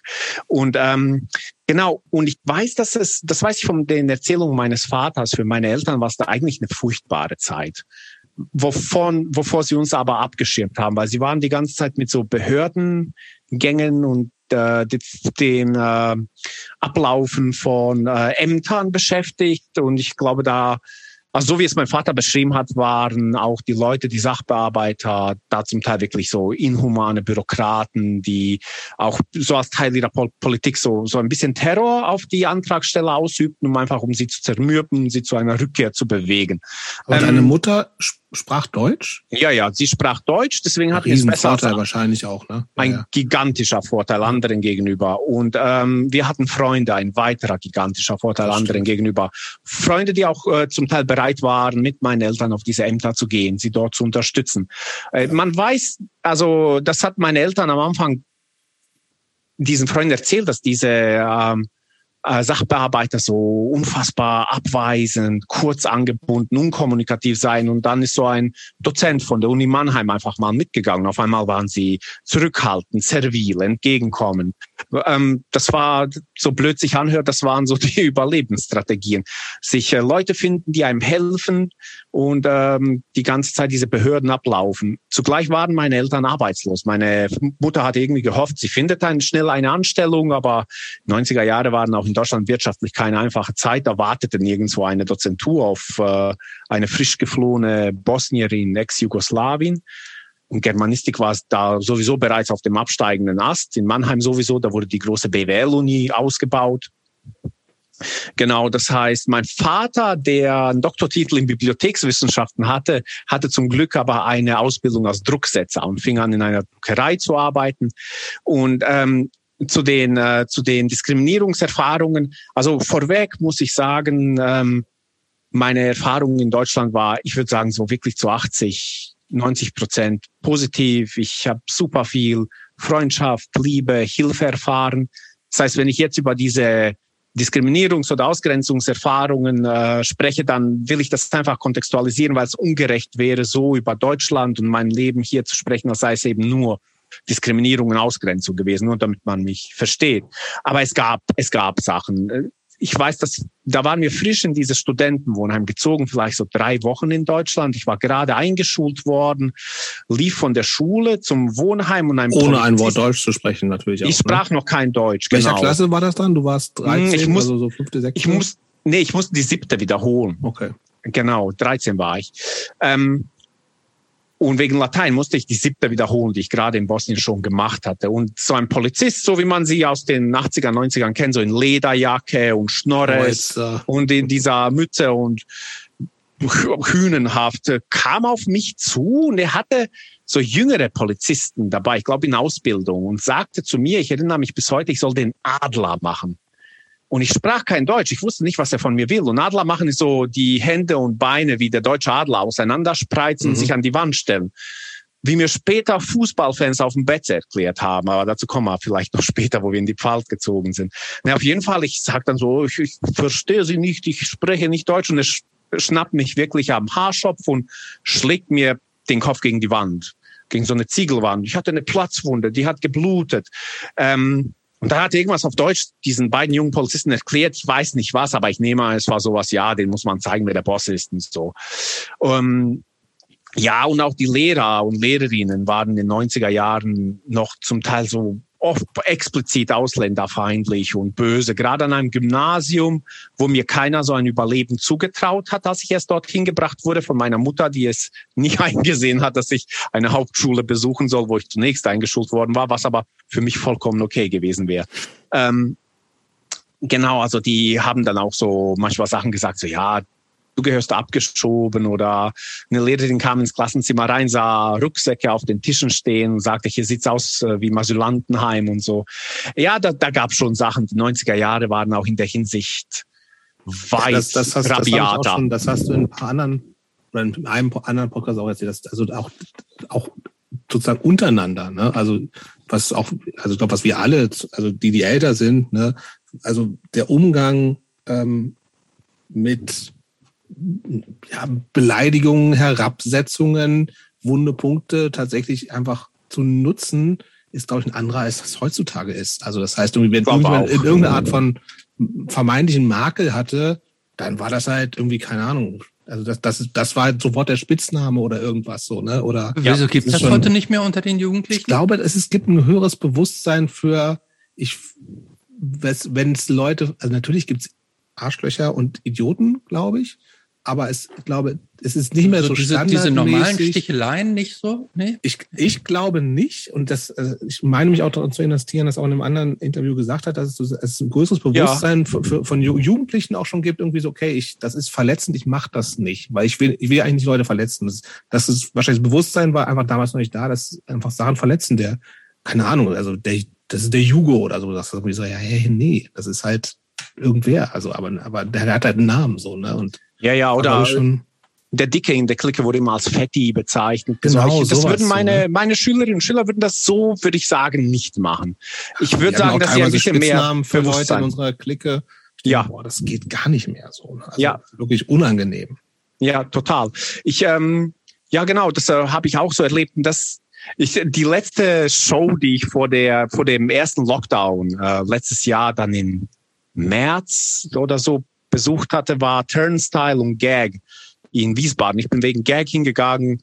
Die meisten waren wegen Turnstile dort und dann sah ich tatsächlich zwei meiner Schüler von der Schule immer wieder Stage diven. Und es war auch ganz, äh, ganz putzig, weil die beiden waren mit vier Freundinnen da. Und früher wäre das Verhältnis gewesen sechs Jungs und ein Mädchen. Aber mhm. ich, da habe ich schon gesehen, wie sich die Zeiten geändert haben. Es war ganz cool eigentlich und äh, die waren auch furchtbar schockiert, als sie mich doch, dort gesehen haben. Das war irgendwie, ich würde sagen, dass das Bewusstsein darum höher ist. Und so dieses äh, ruppige, provokante, fiese, dieser Aspekt vom Punkrock, der für mich, als ich so erst dazu kam, so was ganz Zentrales war, das ist total verdrängt worden, würde ich sagen. Mhm. Ja. Ja, dann ja, kommen wir ähm, mal zu, zu genau, Land, du, du bist jetzt so ein bisschen ja. in Landau, Mama hat einen Job, dein Vater arbeitet vielleicht noch in der Druckerei. Genau, der, der wechselt dann irgendwo hin nach Mannheim, pendelt dann immer von Landau mit dem Zug. Wie weit ist das? Das ist so mit dem Zug, würde ich sagen, ähm, eine Stunde. Mit dem Auto 40 Minuten. Du wächst ran und du hast in anderen Interviews gesagt, du wurdest so ein bisschen in Ermangelung anderer Leute, die, die sich deiner angenommen haben, von den Punks so ein bisschen adoptiert. Das sagst du, glaube ich, manchmal so. Ja, heißt, ja. Du sahst irgendwie auch so, so sehr uncool aus mit, mit Klamotten aus äh, Altkleiderboxen oder ja. vom Rotkreuz oder wie auch immer so. Ähm, genau. Und das waren sozusagen äh, eine, so eine, wie, wie kann ich mir das vorstellen? War so eine, eine Punk-Clique in der Klasse, in der Schule? Gab es einen direkten Kontakt? Ähm, es, warum, es warum, was wollten die denn von dir? Ach, es fing schon so, es fing sogar schon in Mannheim an. Ich kam da in der siebten Klasse an diese Schule und es gab da ein Mädchen, die hieß Mario und die war super nett. Und ihr Bruder war schon so in der elften Klasse und spielte in einer Deutschpunk-Band namens No Niveau. Ich glaube, die haben sich auch relativ schnell aufgelöst und waren aber so klassischer Deutschpunk mit diesen, mit diesen ähm, Karo-Hosen, Lederjacken. Und die haben, Style so ein bisschen. Genau, und die, ähm, die haben dann schon angefangen, mich so einzuladen, naja, wir feiern Geburtstag oder wir gehen da ähm, an, an den Rhein, willst mal mitkommen? Und da habe ich schon gemerkt, okay, die sind nett. Äh, und äh, die haben ja auch dann da bekam ich auch so eine Kassette Terrorgruppe war drauf. Das war, das fand ich dann cool. Bei ja, haben wir noch gar nicht gesprochen, Christopher, oder? Nee. Ähm, das ist, wir, wir sind Gespräch 41 und das erste Mal fällt, glaube ich, Terrorgruppe, oder? Ich fand die Aber cool. ist Terrorgruppe nicht auf, auch auf irgendeiner Schlachtrufe BRD äh, Compilation drauf? Ja, zumindest irgendwie diese ganzen Leute, die, wir haben einen Haufen Leute, die Wieso genannt haben. Stimmt. Die hätten eigentlich mindestens auch alle Terror. Vielleicht haben sie auch Terrorgruppe genannt. Nee, nee, nee, keine echte Terrorgruppe wurde bisher nicht genannt. Terror aber wurde schon ge, äh, erwähnt. Terror wurde öfter erwähnt, aber eben nicht die Terror Group. Genau. Ähm, ja, die frühen Sachen sind ganz witzig, finde ich eigentlich. Wir haben schon und wie so eine Terrorgruppe ging so ein bisschen Hand in Hand einher, ja, würde ich sagen. Also in dieser Clique der ältere Bruder, dann Mario und dann später ein Mädchen aus Bamberg, die die mal besuchen kam, die auch so eine richtige Punkrockerin war, so mit äh, kurz rasierten Haaren, die in so Leopardenmuster gefärbt waren. Die hatten dann so Terrorgruppe. Ach, dieser Look, der ist auch so ein bisschen verloren gegangen, oder? Diese, ja, Dennis, diese Dennis Rodman hat ihn irgendwann angenommen. Ich glaube, dann war der tot. Dann wollte Ah, ein stimmt, Punkrocker ja, der mehr was damit hat- zu tun stimmt, haben. der hat's Zu, versaut. zu Recht dann aber auch. Nein, der hat's versaut. Ich fand den ganz cool eigentlich. Ich fand, das, das war auch echt ein cooler Look. Ähm, und die waren sehr nett, sehr cool. Markus ähm, Haas hatte das übrigens mal, fällt mir gerade ein. Der hat auch mal so einen Leo, ja, ja, der hat auch mal so einen Leopardenkopf. Okay. Nicht schlecht. Aber der ist ja auch ein Visionär, wie wir alle wissen. Genau, und ähm, als ich dann von Mannheim nach Landau ging, hatte ich schon so ein Bewusstsein drum. Man muss sagen, also so die ganzen coolen Hip-Hopper, die haben mich gehänselt äh, wegen meinen Klamotten. Also eigentlich waren, war das so die einzige Subkultur, der einzige dieser Jugendstämme, der, der nett zu mir war. Und dann äh, suchte ich so ein bisschen in, äh, in Landau auch Kontakt zu denen. Und, ähm, und die Landau... Und, äh, ganz kurz unterbrechen. Wie groß ist denn Landau, dass es da das überhaupt alles Fünf- gab? 45.000 Einwohner und es hatte so eine richtig coole, krasse Punkrock-Szene. Ich habe nämlich Gibt's das erste... Bands aus Ja, Landau? ja Na, klar. dann hau mal raus. Na, zum Beispiel Trend, äh, würde ich sagen, Ah ja. sind die berühmtesten. Ne? Und Und äh, eigentlich. genau, das, äh, die sind aus... Die kennt Christopher zum Beispiel nicht. Wie natürlich kenne ich die, die, kenn, äh, natürlich kenne ich die nicht. Ich kenne nur No Trend? Trend. Ah, Ähm, das ist ja Hardcore. Trend ist so eine sophisticated Punkband, würde ich sagen. Ja, genau, und die ergaben sich aus... Und das ist... Ähm, ja, alles Teil dieser Landauer Szene gewesen. Die ähm, hatten davor schon andere Bands, Crime Kaisers. Und es ist alles dieser Pan Proberaum, wo wir auch proben, die sind da alle Mhm. drin. Und da gab es so richtig, ich würde sagen, zwei Generationen, die Älteren. Und das waren die, die auch Trend gemacht haben. Die hatten so coole Scenes wie Active Detective. Und das hat mich schon so beeindruckt. Ich kam nach Landau und sah dann diesen, den, der, einer der beiden, den äh, Krach gewidmet ist, Philipp, der hatte äh, dieses Fancy Active Detective, da war, da war eine Schallplatte dabei und der hat mir dann erklärt, so ja, das sind Freunde von ihm, die machen das und die haben die Schallplatte von ihrer Band beigeklebt. Und ich dachte, das ist das Coolste, was ich je gehört habe. Die machen ihre eigene Zeitschrift und äh, machen ihre eigene Musik und machen beides zusammen und sie brauchen niemanden dazu. Das ist wow. Ich habe auch direkt gemerkt, die sind so viel hipper als diese Mannheimer Punks, die so, die, ich meine es überhaupt nicht despektierlich. Das sind super nette Menschen, die waren unfassbar nett zu mir. Ich meine es wirklich ohne, ohne so Szene-Kredibilitätsblödsinn. Das waren aber so milde, liebe Gymnasialpunks. Die mochten dann Wieso und Terrorgruppe und ich glaube, dabei blieb's auch. Später gingen sie so alle eindeutig Richtung Indie und so. Und die in Landau, das waren so richtig, richtig krasse Punkrock ist mein Leben Menschen. Gigantische Plattensammlungen, enzyklopädisches Wissen, auch Connections überall hin. Noise Rock war so dann irgendwann deren Ding, Jesus Lizard, Shellac, Cherubs. Und dann auch, natürlich kamen sie alle aus dem, aus dem Hardcore. Und dieser Freund von mir, Philipp, der nahm mir dann auch die ersten Tapes auf. Der hatte dann ähm, alles, alles daheim. Eine der ersten Punkrock-Platten, die er mir ausgeliehen hat, einfach um den Unterschied Mannheim-Landau so ein bisschen zu verstehen, war die ähm, Dwarves. Dwarves Ah. are young and good looking. Ähm, wo die, die hätte ich niemals meinen Eltern zeigen dürfen. Da war ja eine nackte Frau mit Sturmhaube und Skateboard drauf. Aber da habe ich direkt verstanden, okay, ich ich, glaube, ich auf jeder Platte von den Dwarfs sind da nicht nackte Frauen drauf. Oder. Ja. oder, dieses, oder dieses Logo mit diesen gekreuzten Penissen. mit den gekreuzten Penissen, genau. Auch nichts für die Familie, für zu Hause. Auch definitiv nicht. Ist auch eine dieser Bands, die ich glaube, ich, also bis heute wundere ich mich, dass sie nicht wegen irgendwas gecancelt worden sind, aber so richtig, weil ich glaube, das sind so richtig fiese Leute. Also ich habe zwei Konzerte von denen gesehen, die haben sich beide Male mit dem Publikum geprügelt und waren einfach nur, das, ist, das gehört aber auch dazu, ne? Dieser Ja. Wie heißt genau? He Who Cannot Be Named oder so. you cannot be named, genau, und dann der Black Dahlia, der Sänger. Also das waren Aber so die haben Hits, Alter. Mega-Hits. Wahnsinn. Aber, aber ähm, ich weiß so, vom Maximum Rock'n'Roll und so weiter wurden die immer abgehatet. Ne? Also da Wahrscheinlich auch zu Recht, ehrlich gesagt. an denen wurde kein gutes äh, äh, Blatt gelassen. Ja. Aber tatsächlich äh, äh, auch so von vom ähm, wie heißt der Punk News Podcast, den ich gerne höre, der äh, die äh, propagieren auch Dwarfs als äh, wichtige Band. An mir sind die immer so ein bisschen vorbeigegangen, muss ich gestehen. Und musikalisch haben die schon, ich habe die auch einmal live gesehen, das ist live wirklich sehr, sehr beeindruckend gewesen auch so. Aber auch so halt Show so. Und ich glaube, wenn du es einmal gesehen hast, dann ist es auch okay, weil es eben dieses, ich glaube, der Bassist ist halt immer nackt und hat auch so eine, so eine, so eine mexikanische Wrestling-Maske auf. Ne? Genau. Und Pampas. Ja, ich, ich habe, als ich die gesehen habe, war er komplett nackt. Ähm, Okay. Und dann Auch haben die so das erste, was, als der Sänger auf die Bühne kam, das war in, in Osnabrück, habe ich die gesehen, mit, mit Matze, der das hier immer schneidet, mein Freund Matze. Ähm, und das erste, was der Sänger gemacht hat, die Bühne kam, ist halt eine Bierflasche nehmen und sozusagen an die Decke über dem Publikum zu feuern, dass Ja. sozusagen das ganze Publikum so in, in Scherben ist. Und dann Ja, wurde ja, so ein bisschen genau. so Leute in den Schwitzkasten genommen so. Aber es ist halt so, machen die halt immer. Das ist immer so ein bisschen lame, finde ich so. Weil es halt Show ist. Aber es war, wenn es nicht weiß so richtig, oder das halt auch noch nicht so verbreitet ist, weil es so ein bisschen so prä-Internet und man hat nicht alles schon vorher gesehen, dann war das schon, das war schon beeindruckend. Und sie haben wirklich, also, das ist schon echt guter, melodischer Punk, Hardcore, Ja, ja. Pop-Punk, So- fast schon.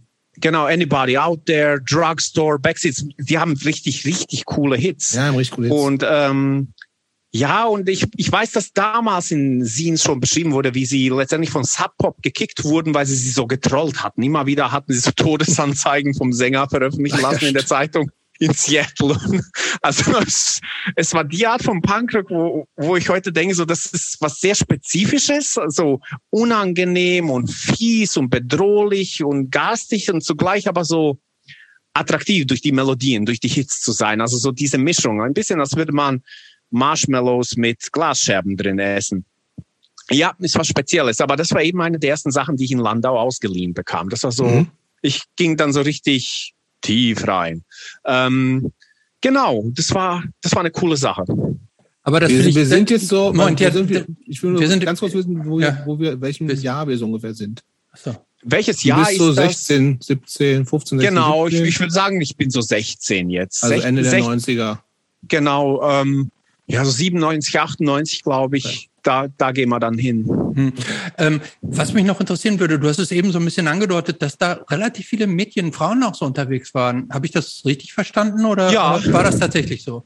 Das war Denn- tatsächlich so. Denn das ist ja tatsächlich so im, im glaube ich, im bundesweiten Vergleich eher selten gewesen, dass, äh, dass so viele Frauen dann auch oder Mädchen dann zu der Zeit auch aktiv waren. Das war, das war da tatsächlich so einigermaßen paritätisch? Sie waren weiterhin in der Minderheit. Das ist ganz klar. Ähm, leider. Ähm, aber so in Vergleichen zu anderen Szenen würde ich sagen, dass sowohl Mannheim wie auch Landau, zumindest die Leute, die ich da so kennengelernt habe, hatten einen ordentlichen Anteil an Punkrockerinnen und die äh, waren auch durchaus aktiv und beteiligt. Hier und da ähm, schrieben sie irgendwie bei Dienst mit oder äh, auf jeden Fall. Ja, es war natürlich man, man kann es nicht schön reden oder schön malen. Die Rolle in den 90ern für Frauen in der Punkrock-Szene war dennoch nicht dies, also ihnen standen nicht dieselben Möglichkeiten zur Verfügung wie Jungs, würde ich sagen. Es war dennoch eine auf jeden Fall durchaus sexistische Szene in mancher Hinsicht, in vielerlei Hinsicht. Aber sie waren da. Und ähm, sie haben um ihr Recht gekämpft, da mitzumachen. So die erste, die aller, aller, allererste Band, die ich in Landau, bei der ich in Landau mitgemacht habe, das waren tatsächlich Leute aus so einer parallelen Clique. Die hatten so Überschneidungspunkte, aber das waren eher so Deutschpunks, würde ich sagen, die ich von der von, von, vom Skateboardfahren kannte zum Teil und zum Teil von der Schule. Und die probten nicht in diesem Proberaum und am Hauptbahnhof, wo auch äh, wir heute proben oder Trend damals geprobt haben, sondern äh, wie sich das gehört, so im äh, Jugend, Jugendhaus äh, Landau. Und ähm, da war zum Beispiel die Schlagzeugerin Anna, die mit der habe ich dann Krach wieder Kontakt nach 20 Jahren bekommen. Das war so eine richtig coole richtig coole, nette Person. Die hat mir zum Beispiel einen Bass irgendwo besorgt, weil damals äh, hat man mir einen Bass gegeben. Das ist so das, was man als erstes, glaube ich, bekommt, wenn man sagt, man möchte irgendwo mitmachen. Niemand will Bass spielen, also kriegt man irgendwoher einen Bass und einen Bassverstärker. Nach wie vor, das kann auch einfach jeder und jede. Punkt. Mir, Das ist mir kein wurde- Instrument. mir wurde ungelogen damals von dieser von Anna? dieser Anna gesagt, äh, das kann sogar ein Affe spielen, da sind nur vier Seiten drauf. Und ich dachte, okay, dann probiere ich das mal. man muss auch fairerweise sagen, man braucht wirklich nicht alle. Also das, jetzt mal ohne Flachs, vier Seiten am Bass sind wirklich Quatsch. Also für Punkbands reichen maximal zwei. es ist es ist nicht The Who, ne? Ja, Ähm, also was, ja. was, ja. Genau und äh, da war Aber ich, da, ich, jetzt muss ich mal einhaken, weil ich glaube, das ist jetzt schon zu oft, dass, äh, dass wir äh, das Bassspielen gedisst haben. Ja, es gibt Recht. so viele großartige Bassisten ähm, in der Musikwelt insgesamt als auch in der Punk- und Hardcore-Szene. Wir dürfen auch nicht ungerecht denen gegenüber sein. Da gibt Warum es eigentlich sicherlich nicht? sehr viele virtuose Menschen, deren Gefühle wir dadurch verletzen, indem wir, und Jobs, das machst du sehr häufig, dass du immer sagst irgendwie, was kann jeder spielen und wer, wer, wer, wer, wer, so. wer ähm, wer nicht schnell genug auf dem Baum ist, der soll Bach spielen und so weiter. Ich glaube, wir tun dem Unrecht. Und wir haben vor allen Dingen auch hier bei uns ja schon ganz ausgezeichnete Bassisten gehabt. Wen Unter anderem äh, Benny Sirius zum Beispiel. Hm. Ein Virtuose an den vier Seiten, der mehr als nur Glaube- zwei Seiten. Ich glaube nicht, dass benutzt. er das von sich sagen würde. Doch. Aber das jetzt nur so am Rande, äh, das, das muss, äh, muss der Tian jetzt nicht ausbaden. Deine Gehässigkeiten gegen Wasser, nur weil du, nur weil du so am, am Ich habe mal was frag Weil du am- mal, was mein erst, erstes Instrument war. Ja, war vielleicht Bass. So, Natürlich. Ähm, Brian Baker hat auch am Bass angefangen und hat, hat sich nicht. dann auch an die Königsklasse an Ja, die das Gitarre stimmt hoch. nicht. Der, der ist eigentlich Gitarrist gewesen. Der ist ja schon, er hat, stand ja schon mit zwölf mit Carlos Santana auf einer Bühne oder mit zehn oder sowas. Und da hat Und er hat Gitarre, Gitarre gespielt. gespielt. Genau, Da hat er die, Teil, die Parts gespielt, die Carlos Santana nicht konnte. korrekt. Und wo er dann immer den Rücken Ja, zum. Publikum gedreht hat. Du hast, und die du hat hast dann Brian ich, dein, Baker dein gespielt. Brian Baker Geschichtsbuch nicht gut gelesen. Das ist tatsächlich so. Steht nur, ich glaube schon in diesem bescheuerten Bad Religion Buch, was mich so ein bisschen genervt Ah, hat. so gut. Wo ich eigentlich ein Bad Religion Fan bin, aber nach dem Buch hatte ich irgendwie keinen Bock mehr auf die Band. Egal. Gut, das ist aber egal. Ähm, Au- Auf jeden Fall, also diese Anna, die ich auch hast du zu der diese, noch Kontakt zu der Anna? Jetzt wieder. Na, nach 20 Jahren habe ich dann Krach wieder Ja, aber können Kontakt wir zu die, ihr. die ja. Das ist Wieso willst du ähm, jetzt anrufen? Oh. Hast du die Telefonnummer von Anna? nee, nee, wir haben so über E-Mail Kontakt. Ach, ich habe wieder E-Mail herausgefunden. Das wäre Ähm, doch so jetzt schön gewesen, jetzt kurz mit Anna zu sprechen. Das wäre cool gewesen, weil Oder? sie war auch, als ich irgendwann gesagt habe, ja, ich glaube, ich finde so Gi- Gitarre cooler, ähm, dann hat sie mir irgendwoher eine Gitarre organisiert. Ich glaube, sehr sie cool. war von, Das war, die von war ja die totale Checkerin da. Also die hat einen Bass besorgt, dann hat sie eine Gitarre super besorgt. cool. Die war, die hat alles besorgt. Und ich glaube, die ist kurz danach von der Schule geflogen. Also sie war the full package. Sie war so eine super reale Punkrockerin. Ich bin bis heute beeindruckt, was für ein Waschlappen nicht im Vergleich war. Und heute ist sie so voll die Kampfsportlerin. Hat den Braungurt, den Brazilian Jiu-Jitsu. Wirklich mega Person. Auf jeden Fall, die hat mir dann irgendwoher eine Gitarre besorgt und hat mir in ihrem Schulheft aufgemalt, wie ich einen Power Chord spielen muss. Ah. Und gemeint, das, das übst du mal daheim. Zwei Finger brauchst du dazu. Und das ist dann easy. Also der habe ich wirklich super viel zu verdanken. Sie war Schlagzeugerin, Schlagzeugerin. Sie hat auch in dieser Band dann später gesungen am Schlagzeug. Also so eine Wie ganz denn die aktive. Band? Ähm, ich weiß nicht, ob wir es über so fünf, sechs Proben Ah. hinaus geschafft haben. Ich kann aber die Lyrics zu dem ersten Lied sagen. Kinder, Frauen, Tiere sterben und ihr tut nichts dagegen. Das war der, das war die Hook. Das Ähm, war eine es war- Wahrheit vor allen Dingen. Ja, so ein toller, so ein, so ein toller Nichtreim. Ja, und es war so Deutschbank. Es war echt cool. Ähm, ich habe auch nie Deutschbank gehasst, muss ich sagen. Ähm, ja, das war also meine eine gute Erfahrung. Aber wie, wie, ähm, okay, ich, das, das, das würde ich gerne mal so ein bisschen mehr verstehen. Du hast, ähm, du wurdest so ein bisschen adoptiert, du hast auch Kontakt gesucht zu den Ja. Punks, weil du irgendwie auch gute Erfahrungen gemacht hattest. Ähm, aber dann gleich sozusagen in der Band mitzumachen, ist ja nochmal ein Schritt mehr. Also hast du irgendwie musikalische, vorher schon irgendwas gemacht? Hast du irgendwie Nee. irgendwas? überhaupt ähm, nichts. Und wie, wie war, wie hat sich das dann, also war der, kam der Impuls von dir oder haben dich Leute gesagt, so, komm mal, mach mal, Ah, lass mach mal mal mit bei der Band zu machen? Und wie hat sich das dann angefühlt? Weil es ja schon so zum ersten Mal mit Ich anderen Leuten Musik zu machen, ist ja schon was Besonderes auch, ne? Oh, ja, auf jeden Fall. Und es ist was extrem Cooles. Ich meine, es war so, so wie ich mich jetzt gerade erinnere. Also ich äh, lerne diese sehr coolen Punkrocker, bekomme die Dwarfs-Platte und ich fange tatsächlich für sie an, auch so nebenbei nach der Schule zu arbeiten. Die haben nämlich einen Comicladen. Hm. Und ich, da frage ich von mir aus nach, ob ich denn da nicht arbeiten könnte. Aber mein Blick auf die ist auch, extrem verklärt vor Bewunderung. Die spielen alle schon in Bands, das sind richtig coole Bands, die spielen auch äh, Konzerte. Ich glaube, die waren dann irgendwann mit dieser, später mit dieser amerikanischen Band The Hookers auf Tour und so. Die sind schon richtig cool und die haben was drauf. Und ich hätte mich nie getraut, die zu fragen, ob ich da bei irgendwas mitmachen kann, weil ich das Gefühl hatte, so von der Musik her, ich konnte schon so ein bisschen vergleichen und das, was die spielten, war schon so richtig gut und tight. Und hast wenn du gesagt, ich, wie die Band hieß? Die muss ja noch einen Namen gehabt haben. Die, die wir gepro... Äh, nee, die, die auch mit den Hookers unterwegs waren und so. Ähm, das waren damals, glaube ich, die, das war Team Cobra aus Landau und, okay. und ich meine Crime Kaisers auch. Und Crime Kaisers war mehr oder weniger die Vorgängerband von Trend. Okay. Ähm, aber bevor ich was ganz Falsches erzähle, da werden mich bestimmt die Leute, die damals da beteiligt waren, auch korrigieren oder berichtigen. So, so ungefähr habe ich es. Okay. Ist auf jeden Fall, ich hätte mich nicht getraut, die zu fragen. Ich habe gewusst, ich kann überhaupt nichts. Ich habe noch nie ein Instrument gespielt. Die sind alle schon richtig gut.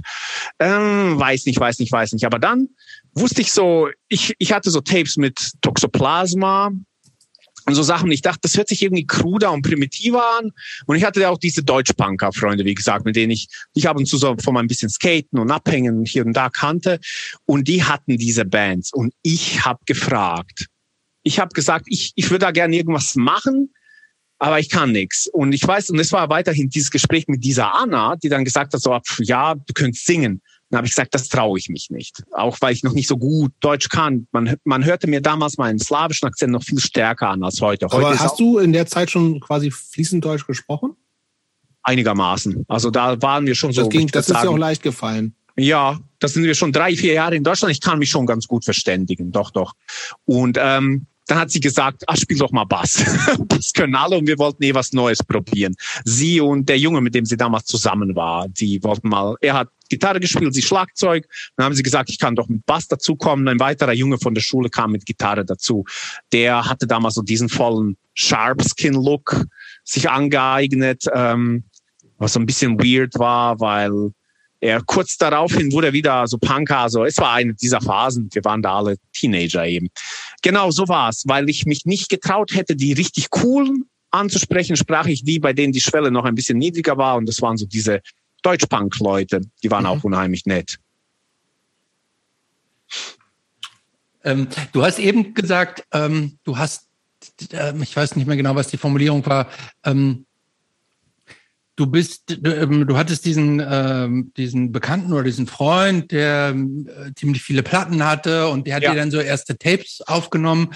Ähm, wie, wie hast du, also dieser Kosmos der Punk-Hardcore-Musik ist ja riesig, wenn man in den 90er Jahren da ja. einsteigt. Hast du dir das dann mit so einer gewissen Systematik irgendwie so aufgearbeitet oder kam das so peu à peu dann irgendwie immer so dazu? Ähm, ich war darauf angewiesen, was mir andere so ein bisschen liefern, war dann aber auch ganz gut darin, von dort aus selbst zu forschen. Das explodierte natürlich ab dem Zeitpunkt, ich glaube so ab 99 gab's Napster, meine ich. Mhm. Und ich habe in diesem Comicladen gearbeitet, die hatten schon einen Internetanschluss. Und dann später gab's Audio Galaxy. Und ähm, bei Napster konnte man noch mit Leuten chatten. Also am mhm. Anfang bekam ich Tapes, das ist so bis 99 und ich fuhr dann immer so zu Plattenläden. Wir sind dann nach Karlsruhe oder nach Mannheim zu Plattenläden gefahren. Ich kaufte mir dann gezielt Sachen von bestimmten Labels, was es dann so gab, die, die Standards in den 90ern. Uh, äh, Revelation, Abolition, uh, Ace True, Script Records. Ich suchte einfach gezielt nach Sachen von, von diesen Labels, hörte mir das dann an und hatte dabei so ein völlig unkoordiniert breiten Geschmack, hörte eigentlich so auf der einen Seite diese ganzen Hardcore-Sachen mit Riesenfreude, mochte auch ziemlich die ganzen so leicht metallischen Hardcore-Sachen, die vor meiner Ankunft nach Deutschland erschienen waren, populär waren, so Head First, Back in Control, die Single war für mich so unfassbar die ist auch, gut. Die ist, die ist auch geil. Ich glaube, die habe ich tot gehört, aber ich habe nie an ihr satt gehört. Oh, ich finde die, die wahnsinnig generisch. Ah, ja, Findest du? Super. Ja, ich finde die, ich find die, schlecht. Ich finde die so ähnlich wie, ich finde die so ähnlich wie Wide Awake zum Beispiel. Auch, auch eine super Band, finde ich. Die finde ich, find die auch gut. zu generisch einfach. Also ich recht leider. ich finde, sie haben so einen breiten Sound gehabt, waren schnell, metallisch, aber so mega tight, so super Breaks, haben Tempo gewechselt, war schon für mich was Besonderes. Fand ich auch geil, ja. Und äh, die äh, Downcast, die Single mit Lie drauf, mhm, heißt die sogar, nicht sogar Lie, ne? Also das, das waren so die Sachen, die ich, die ich äh, extrem mochte, mochte dann aber auch so Youth of Today, Gorilla Biscuits und zugleich sowas wie Gories, also Garage, Garage, Punkrock, ähm, war auch so voll mein Ding. Ich hatte so einen, ich glaube, das kam so durch dieses Gefühl sinnlicher Entbehrung durch den Krieg. Ich hatte das Gefühl, ich verhungere irgendwie nach so mhm nach sinnlichen Erlebnissen aller Art. Und Musik war so ein Riesending von, für mich, genau wie Literatur. Das heißt, ich verbrachte meine Tage damals wirklich nur mit Musik hören und dazu lesen unfassbar. Also ich bewundere mich rückblickend heute für diese Ausdauer. Heute lese ich so zwei Stunden am Stück und bin irgendwie müde ähm, und muss dazu extra irgendwie mein Smartphone, Smartphone von mir verstecken. Damals hatte ich wirklich so so einen Laserfokus. So jetzt äh, Kopfhörer auf und jetzt wird gelesen und gehört, gelesen und gehört. Und das Ach, Moment, du hast gleichzeitig gelesen und Musik gehört, also beides ja. gleichzeitig? Ja, ja, es war mega. Das ist ja crazy. Was war für mich damals? Das kann, das kann, das kann ich ja, also vor allen Dingen so Punk und Hardcore mhm. gleichzeitig mit lesen wäre für mich absolut unmöglich. Geht heute auch überhaupt nicht mehr. Ähm, kann ich heute nicht mehr. Damals war es das einzig wahre. Ich kam wirklich in so einen coolen Zustand, so fast meditativ war es für mich da. Ich war vollkommen weg und so Musik, Text, das äh, kam total für mich zusammen.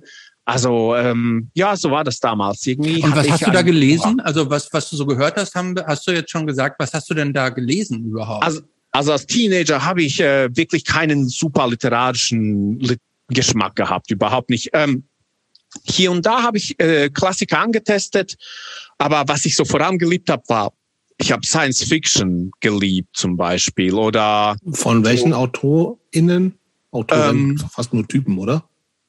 ich würde sagen, es sind fast nur Typen. Vor allem ja. in den 90ern hatte ich keinen Blick dafür, dass man, äh, ich würde von mir behaupten, dass ich in den 90ern vielleicht sogar so Argwohn davor hatte und dachte, Männer sind diejenigen, die eigentlich besser schreiben. Heute sehe ich das völlig anders, aber ähm, damals muss ich leider zugeben, war das so. Das heißt, das war sowas wie Stanislav Lem. Ich glaube, der feierte gestern seinen hundertsten, hundertsten Geburtstag gewissermaßen. Und ähm, genau, Lem Solaris war für mich so ein Mega-Buch. Also ist auch ein bekanntes, aber ich äh, mhm. habe auch sowas wie äh, ich glaube Kim Stanley Robinson hieß der, die habe ich auch geliebt. Und dann habe ich auch diese Larry Niven, diese Ringwelt-Bücher geliebt.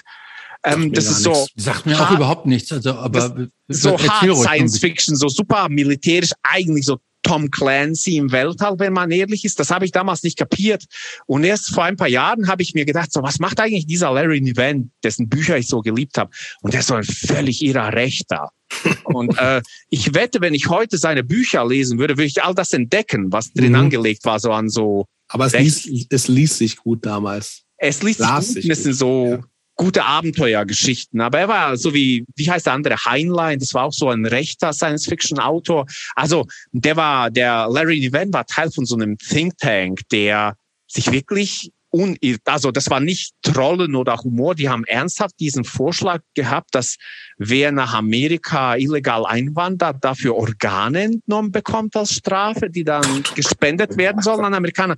Also die, die Art von crazy person ist der. Uh, ja, ich habe immer in der Stadtbücherei Landau auf sein nächstes Buch gewartet und habe sie mir vorbestellt, so Sachen. Also das habe ich total geliebt. Irgendwann entdeckte ich Dostojewskis Idiot und das war so der große erste Klassiker, den ich gelesen mhm. habe. Und für mich so der Blick dafür, dass Literatur nochmal so eine ganz andere Dimension annehmen kann als so Eskapismus und vor sich hinträumen, was auch voll cool ist. Also das will ich auf keinen Fall runter machen. Das ist auch was ganz Wichtiges. Aber das war so dann, glaube ich, für mich so die Weichenstellung. Mit Dostojewskis Idiot habe ich so ein bisschen gemerkt, oh, da gibt's so ganz andere Welten. Mhm. Ja. Christopher, mach mal weiter. Ähm, J.D. Salinger, hast du da nie gelesen? Den Fänger im Roggen? Ja. Ich habe den geliebt. Ähm, heute, also heute, ich habe letztens irgendwann versucht, ihn zu lesen und habe mir echt schwer getan damit, weil es so super selbstmitleidig ist und äh, so als Erwachsener denkt man sich so, ja, was, was jammerst du da so viel rum? Aber damals, ich weiß auch genau, wie wir dazu kamen. Ich glaube, es war so zehnte Klasse. Und unsere Englischlehrerin hat gesagt, wir lesen eine Lektüre und äh, es war ganz schön anspruchsvoll eigentlich damals. Und ich habe wirklich, ich habe so eine richtige Teenager-Punk-Trottel-Reaktion gehabt. Ich habe keine Ahnung von nix gehabt, aber gemeint, was ist das für ein Scheißbuch? Ich will das nicht lesen, habe da so öffentlich rumgepumpt, einfach weil ich dagegen sein wollte. Und sie aber wusste, wie ich drauf war und konnte mich gut leiden. Das war mein großer Vorteil. Er hat dann gesagt so, ja, ja, ist ja gut. Jetzt gib dem einfach mal eine Chance und so. Und hat mich so ein bisschen runter an sich ab, ablaufen lassen, was immer blöd ist für junge Rebellen.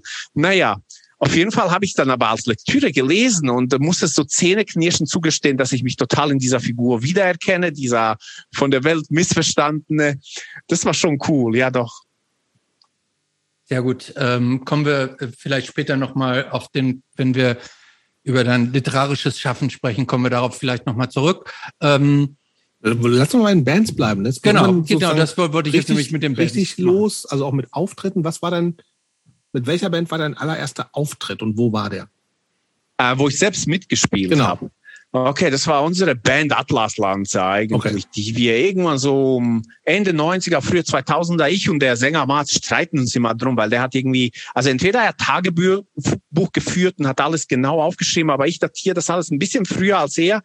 Auf jeden Fall unser erstes, unser erster Auftritt war in Landau dann mit ein paar anderen Landauer Bands in äh, so einem Club äh, namens Logo. Das gibt's bis heute.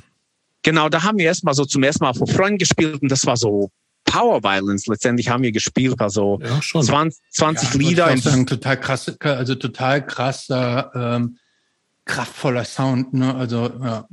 Ja, wir haben, äh, das war so das, was wir damals beim Zeitpunkt extrem intensiv gehört haben, so Power Violence, da kam auch diese ganze Welle so von so Fastcore-Bands, gerade aus Japan, Six to Five Records, das war so voll unser Ding. Charles Bronson, Jelly Roll Rockheads, ähm, ja, diese Infest. Also Bronson so ist bei uns noch nie genannt worden, oder? So eine große nee. Zu Recht. Nein, über die habe ich mich gerade letztens unter, unterhalten. Also Charles Bronson haben so einen Riesenschaffen, haben ein paar Riesenhits und viel Filler, finde ich. Ähm, so im Nachhinein muss ich sagen, Spaz finde ich ein bisschen noch cooler als Charles Bronson. 100 Pro. Bin ich, ich finde, dabei. oder aber na gut, aber ich finde äh, das Oath ja noch cooler. Also die Nachfolgeband von Charles Bronson. Ah, die, ich habe da noch, irgendwann habe ich mir diese 10-Inch geholt, eine der früheren Sachen, die sie veröffentlicht mehrere haben. ja irgendwie. Transatlantic ja. Thrash Dings irgendwie. Das war die, das ja. war die. Und die ist mir nicht so gut reingegangen, wobei ich sagen muss, da war ich so ein bisschen am rauskommen aus dieser so Thrashcore Phase mhm. und wahrscheinlich lag es daran. Also das äh, soll nichts über die Musik sagen. Da waren auch Holländer dabei, oder? Ja, bei, bei der Soul. Mhm. Ja. Genau. Okay, Atlas Lanze. Ja. Was, was so der Name denn überhaupt? Ist das irgend, ist das auch von Stanislav Lem? Nee, das kommt so schon aber auch so Nerd Science Fiction äh, Kram. Ne? Und zwar von, kennt ihr diese Tabletop-Spiele, die man so spielt wie Warhammer, nur nicht Warhammer, sondern Battletech mit so Kampfrobotern? Das haben wir damals gespielt. Wir waren so, wir waren. Jobst hat das immer in seiner Kindheit gespielt, glaube ich. Nee, Diese Table-Spiele. Damit habe ich erst Mitte, mit Mitte 40 angefangen. so. Ja, wir das haben schwarze Auge. Ist das auch sowas? Ja, das ist das schwarze Auge und Dungeons and Dragons haben wir auch wie ihre gespielt. das ist aber schon so richtig Rollenspiel und cool. Also die Tabletop-Spiele sind wirklich nur so blöde Kampfsimulationen, die hyperkomplex sind, wo man so Kampfroboter-Informationen gegeneinander ins Feld führt und also total affig, aber wir, wir standen total drauf. Man muss auch sagen, ich, ähm, äh, ich habe nie wirklich Gefallen an Alkohol und Drogen gefunden und ich habe, glaube ich, seit meinem 16. Lebensjahr keinen Tropfen Alkohol angerührt und ich glaube, so das war unser Ersatz, einfach so wirklich diese blöden ähm, Brettspiele, was, was für ein trauriges Leben, muss man sagen. Naja, auf jeden Fall kamen die Begriffe daraus. Atlas war so der größte Kampfroboter und eine Einheit, ich glaube, von fünf davon wäre die Atlas Lanze gewesen.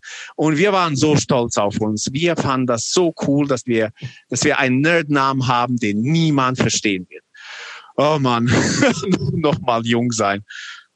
Ja.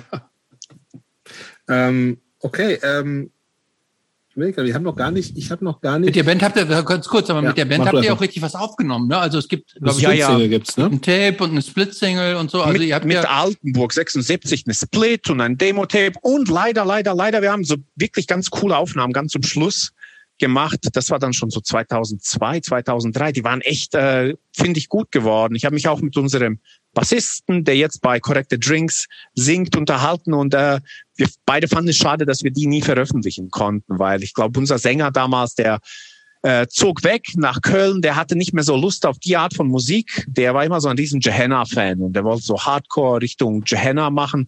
Das ist bis heute sein, sein Ding. Gehenna ist seine Lieblingsband, glaube ich. Und ähm, ja, der hatte da keinen Bock mehr. Also fiel das Ganze relativ schnell, aber sehr freundschaftlich auseinander. Wir blieben allesamt dicke Freunde, sind bis heute extrem dicke Freunde. Da gab's äh, keine, keine ähm, kein Streit oder so. Deswegen aber haben wir die letzten Sachen leider nicht veröffentlicht. Und wir sind wirklich viel um die Häuser gezogen, so gerade im Osten haben wir in besetzten Häusern so gespielt, wo man uns halt ließ und waren mhm. auch so ein bisschen mit Altenburg 76 unterwegs. Das war cool. Ja, komischerweise, also ich, ähm, ich habe von der Band vorher nicht, nichts gehört. Ich kannte dann den Namen irgendwie, beziehungsweise Altenburg 70 war mir ein Begriff, den ich aber auch bis heute noch nie gehört habe. Ich, aber ich kenne jemanden, der da mitgespielt hat, so. Ähm, aber äh, tatsächlich ist das also auch nochmal erstaunlich, weil das ist ja auch eine Zeit, wo, wo ich dann auch mit Bands total aktiv gewesen bin und so. Aber das ist, da gab es dann, dafür war die Szene ja dann auch schon wieder zu groß, ne? Dass es genau. da auch dann auch manchmal Sachen gab, die einfach überhaupt nicht stattgefunden haben. Also Trend zum Beispiel, aber gut, die waren auch größer, ne? Also genau. deutlich mehr Veröffentlichungen und so, aber mit denen habe ich dann Beispiel auch mal mit, mit Bands gespielt. Ähm, aber weder Altenburg 76 noch Atlas Lanze waren mir vorher im Begriff. Und das finde ich, also, und dabei ist es ja, also dieses ganze Thrashcore, das war ja schon auch, wo ich jetzt irgendwie mit, mit, mit einer meiner Bands Highscore auch gar nicht so weit von weg war. Und wir haben auch ein Release auf 625 gehabt und so. Aber ja. ähm, das ist auch erstaunlich, finde ich eigentlich so, dass, dass mir das, dass trotzdem noch ganz viele Parallelen und kleinere die waren auch klein so, aber halt sozusagen, ähm, dass so ganz viele pa Parallelszenen trotzdem bestanden haben, obwohl es ja Ende der 90er, Anfang der 2000er noch deutlich kleiner war, als jetzt war, komischerweise. Und dazu kommt, wir waren damals auch so, ähm, das war zum Teil auch unsere eigene Schuld, weil wir nicht besonders gut darin waren, aus so unserer Haut zu kommen, Leute darauf anzusprechen, ob sie uns mhm. irgendwo mitnehmen, ob wir irgendwo mitspielen können. Ich weiß, dass äh, später dann äh, wenn Freunde aus diesem Umfeld in andere Bands spielten, in anderen Städten, wo sie studierten, haben wir sie alle sehr schnell gesehen, so wenn du in der Szene jemanden gefragt hast, ah, könnten wir da mal mitspielen oder können wir dann da mal mitfahren und so, dann, auch, ne? dann lief das. Das war alles ohne peinliche Rührung und so. Wir hätten uns aber damals am Anfang noch so voll geschämt. Wir waren auf freundschaftliche, unmittelbare Beziehungen, Kontakte angewiesen, wo wir das Gefühl hatten, wir werden eingeladen, wir müssen mhm. nicht betteln. Also wir waren nicht zu stolz, sondern zu schüchtern. Aber habt ihr euch denn als Teil von irgendeiner Szene gefühlt oder gar nicht so? Ähm, schon, also wir hatten auch Bekanntschaften, Freunde auch in Mannheim zum Beispiel. Aber in Mannheim war damals, ähm, wir hatten auch tatsächlich versucht, in Mannheim so ein bisschen, hatten wir uns äh, unter Anführungszeichen beworben, ob wir bei diesem Trash-Fest mitspielen können. Mhm. Aber da hat man uns, äh, das war so. und so. Nee, Pfingstfest das, nicht. Das war vorher noch, ne? Es war Thrashfest, wo wir wollten. Okay. Da spielten die ganzen coolen Geknüppelbands. Und äh, mhm. da hatten wir gedacht, so, das wäre so cool.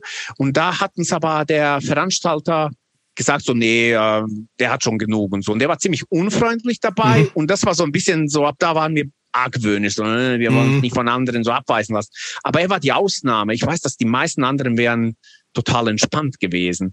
Und es war auch nicht seine Schuld. Wir waren auch noch so ziemlich jung, ziemlich schüchtern und haben uns so auf die Leute verlassen in unserer unmittelbaren Umgebung, spielten dann also kleinere Sachen. Also wir spielten wirklich ganz viel in so sächsischen Kleinstädten, Mücheln, Schwarzenberg, Weißwasser, in so mhm. besetzten Häusern, die es bis heute gibt, sowas wie Unanbietbar bei Schwarzenberg und ähm, mit so ja, so, so hat sich das ergeben. Ich habe gerade ähm, letztens habe ich mit Freunden darüber erzählt, wir haben ein Konzert. Kennt ihr diese Metalcore-Band Maroon, die es ja, so gab? Ja. X Maroon wir, X.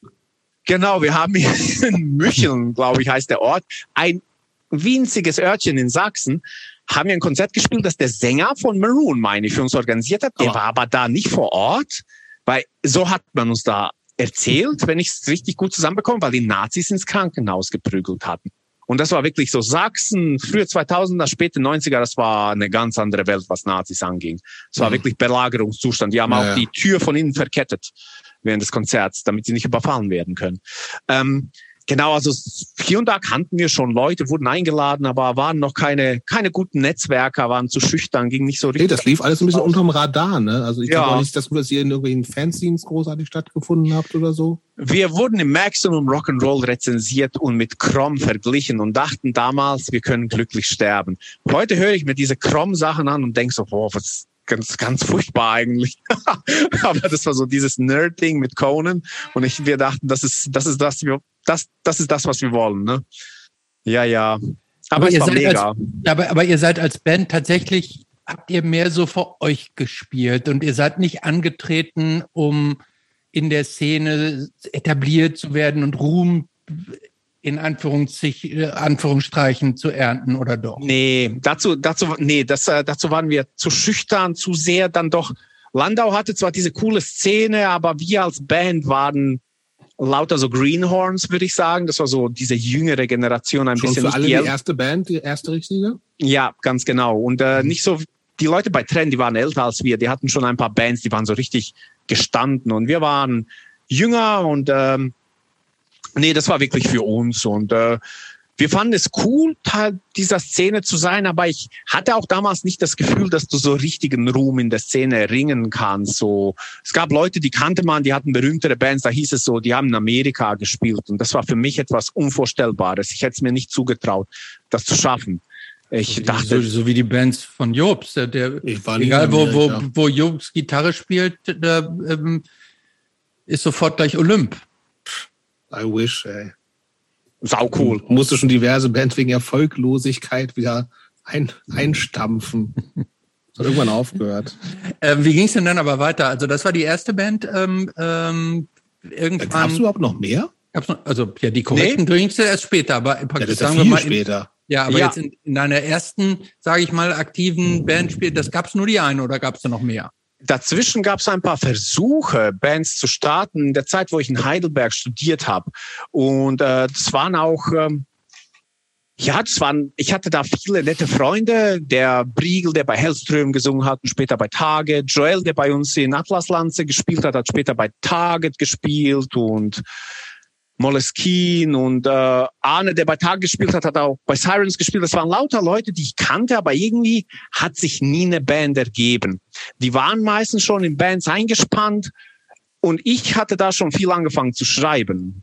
Und ich habe äh, so Student schon viel geschrieben, habe so ein erstes Manuskript fertig gehabt, mit Mitte 20 schon eine Agentur gehabt, die Interesse daran hatte, es zu vertreiben. Dann kamen Sachen dazwischen, unter anderem Erkrank also Krankheiten meiner Eltern, ziemlich schwere, ziemlich früh im Leben. Und dann gab es nicht dazu und irgendwie war dazwischen, ich war immer wieder mit Leuten proben. Joel, der Zweite, dem Krach wird, ist einer meiner besten Freunde, der auch bei Atlas Lanze gespielt hatte. Luxemburger, den ich dann in Heidelberg durch Studium kennengelernt hatte. Er und ich hatten auch immer so unsere Jam-Sessions, aber eine richtige Band hat sich dann nicht ergeben, bis irgendwann die Leute aus Landau bei einer meiner Lesungen kam, wo sonst niemand kam in Mannheim. Sie waren die einzigen Gäste. Und dann haben wir uns so überlegt, ja, wir könnten mal wieder ein bisschen Musik zusammen machen. Da waren jetzt wirklich, was mal überlegen, fast 15 Jahre Pause dazwischen. Irgendwie. Wo ich einfach nur hier und da mal gejammt habe und ansonsten Studium Immer Gitarre eigentlich? Immer nur Gitarre, ja. Okay. Ja, also nach, irgendwann nach, bist du vom, vom Bass weg und dann gab's nur noch Gitarre. Genau, nur noch Gitarre, ja.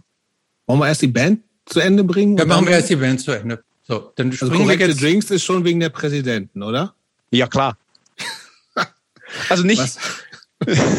es ist halt eine Landauer Band.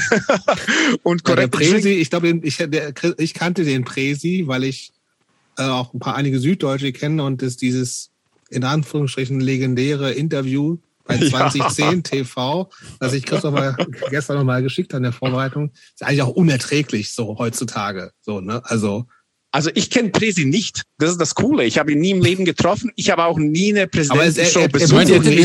Sorry, wir müssen mal ganz kurz. Also, genau, das ist ein Landauer, Also sowohl für, für meine beiden Nichten, Hanna und Emilia. Erklär du mal. Als du bist auch neu, für, neu. Als auch für, als auch für, für alle ZuhörerInnen, es, es die es vielleicht nicht wissen, die ihn gibt, kennen. Es ist etwas total Obskures ähm, vielleicht darf ich das ganz kurz ja, herleiten, bitte. denn ich habe, wir haben uns gestern noch mit Jobs ausgetauscht und habe gesagt, hier die Band Corrected, Corrected Drinks. Puh, vom Namen habe ich da irgendwie, dachte ich irgendwie, wow, was kommt denn jetzt? Aber musikalisch total gut. Super und dann, ja. ähm, äh, und dann sagte er, ja, dieser, ähm, oder sag ich irgendwie, was ist denn das überhaupt für ein Titel? Und dann meinte, meinte Jobs dann, ja, das ist abgeleitet von Presi und Presi ist offensichtlich, äh, was mir völlig das unbekannt ist. Ein Song ist, von die Präsidenten, genau. Ein Song von die Präsidenten, eine Band, die aus Landau stammt, eine Punkband, die aus Landau stammt. Und offensichtlich ist dieser Sänger der Präsidenten, Presi, ein, ähm, eine, äh, eine Lichtgestalt, sage ich jetzt mal, äh, am, am, ähm, am Landau oder vielleicht sogar am ganzen süddeutschen Punk-Himmel. Äh, und es gibt ein, äh, ein Interview mit diesem Menschen Presi, was äh, auf, auf einem Konzert offensichtlich so oder im Zuschauerraum eines Konzertes geführt wurde von so einem lokalen Punk-Fernsehsender, wie es scheint. Und in diesem Kurzinterview, äh, ich weiß gar nicht, wie man das beschreiben soll, also gibt dieser Presi so viele geballte Unkorrektheiten von sich, wie man sie kaum wiederholen kann. Und wie man, wenn man heute denkt, dann ist es also Fremdschämen ist noch ist noch ein ähm, schwacher Begriff dafür. Ähm, so, also Aber es ist halt auch dieses, dieses schönste Pfälzerisch, so, ne? Ja, das kommt noch dazu. Also, ich glaube, tatsächlich für viele Leute, die nur Hochdeutsch können, teilweise gar nicht verständlich, würde ich fast mal denken. So, und es ist, ja, es ist also inhaltlich äh, crazy, aber es hat halt, ist so dieser, dieser Kultstatus, so, ne? So. Genau. Das, ja, es war in es war so, ja, dieser Kultstatus ging immer mit so Hihihi einher, mhm. weil natürlich haben die Präsidenten, die, die, also ich hätte die nie freiwillig gehört. Man hat auch nur dieses Lied von Incorrect Drinks aufgelegt, um sich darüber kaputt, kaputt zu lachen. Es war so, die hat, oh man, wir warten auch die ganze Zeit eigentlich nur darauf, dass der Präsi entdeckt, dass wir uns nach einem Präsidentenlied benannt haben, dann anfängt uns auf Social Media zu beschimpfen. Ich Ist noch nicht passiert. Früher oder später kommt's, aber ich freue mich schon. Auf jeden Fall, ähm, hat aber dieses Lied Corrected Drinks einen coolen Titel. Ich finde so Corrected Drinks, das ist einfach mega. Was, was ist denn damit überhaupt gemeint? Naja, in diesem Lied, das ist übrigens die schlimmste Art von Deutschbank, ist so völlig ungelenk und äh, irgendwie ohne jede Dynamik. Es ist einfach nicht, nicht cool, aber es geht darum, dass, äh, dass es halt nichts Gutes zu saufen gibt und die Punks wollen korrekte Drinks und hm. erklären genau, was damit gemeint ist und grölen es einen vor es, es war irgendwie ein naheliegender Bandname für eine Punkrock-Band aus Landau, dachte ich. Und der Vorschlag wurde auch direkt aufgenommen von der Band. Normalerweise redet man ja doch ewig über den Bandnamen. Und da war es wirklich so Jackpot. Wie würdest ähm, du denn die Band Leuten genau. beschreiben, die sie nicht kennen? Mhm. Und äh, Correct Drinks. Mhm. Man, ich äh, so einfach so schrammeliger Punkrock, würde ich sagen. Also es war uns schon wichtig, dass es so ein bisschen hektisch und schrammelig ist. Und äh, das aber hm, so ein bisschen hektisch, ein bisschen schrammelig, ein bisschen schneller, aber ich würde sagen trotzdem so ein bisschen. Also meine Vorstellung von gutem Punk Punkrock ist immer, dass so dieses Bo Diddley-Ding ist, so kruder Rock'n'Roll in die Richtung, würde ich sagen, ohne dass so dieses Schweinerock-Ding ist. Wisst ihr, was ich meine? So Glucifer, mhm. das kann man ja heute nicht mehr hören. Ähm, ja, das nicht. Hm. Schreibst du Texte dafür auch? Ähm, nicht nur ich, wir schreiben sie okay. alle. Okay. Ja.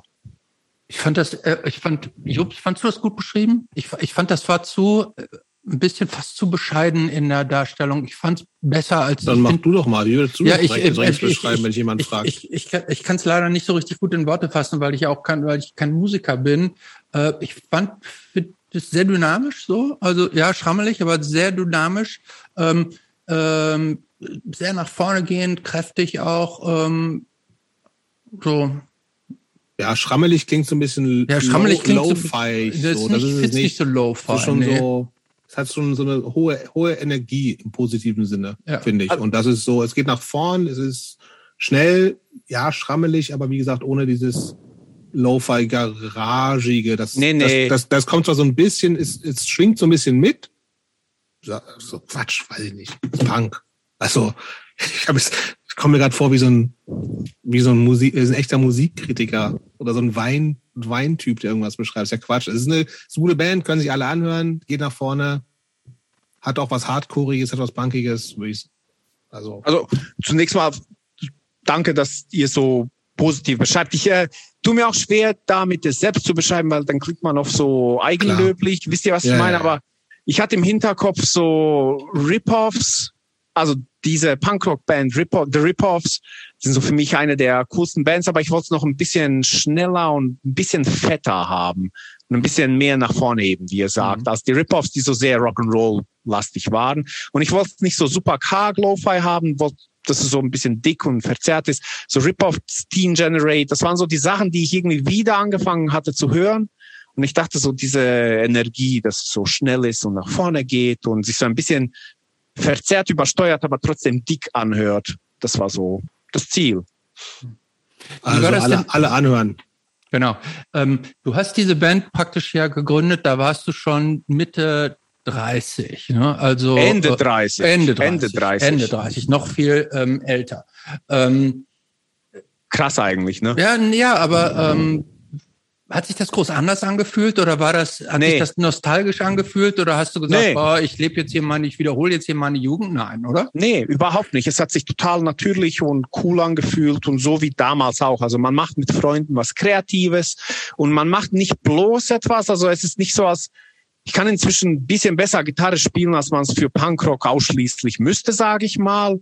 Also ich versuche mir im Moment ein bisschen Jazz selbst beizubringen, was, äh, wo ich schnell an meine Grenzen stoße, aber ich kann ein bisschen Gitarre spielen inzwischen.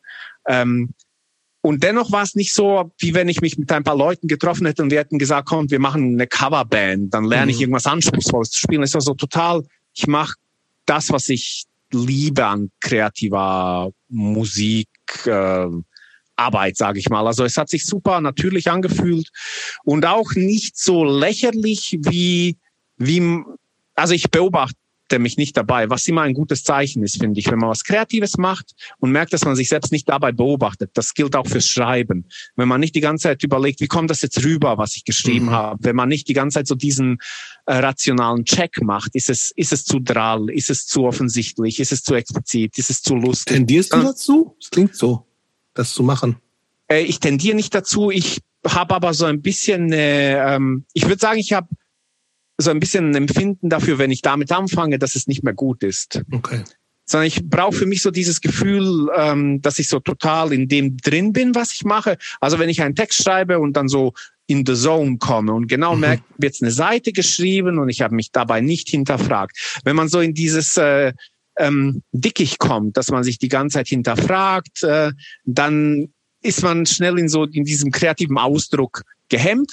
Der soll unmittelbar sein, aber der ist ein bisschen ein Ergebnis von all den Gedanken, all dem Leben, das man davor schon so erlebt und erfahren hat. Und das bei der Musik finde ich dasselbe. Und wenn man da nicht das Gefühl hat, so ja, ich habe da gerade irgendwie einen Riff, aber der ist irgendwie so bemüht oder irgendwas. Wisst, wisst ihr, was ich meine?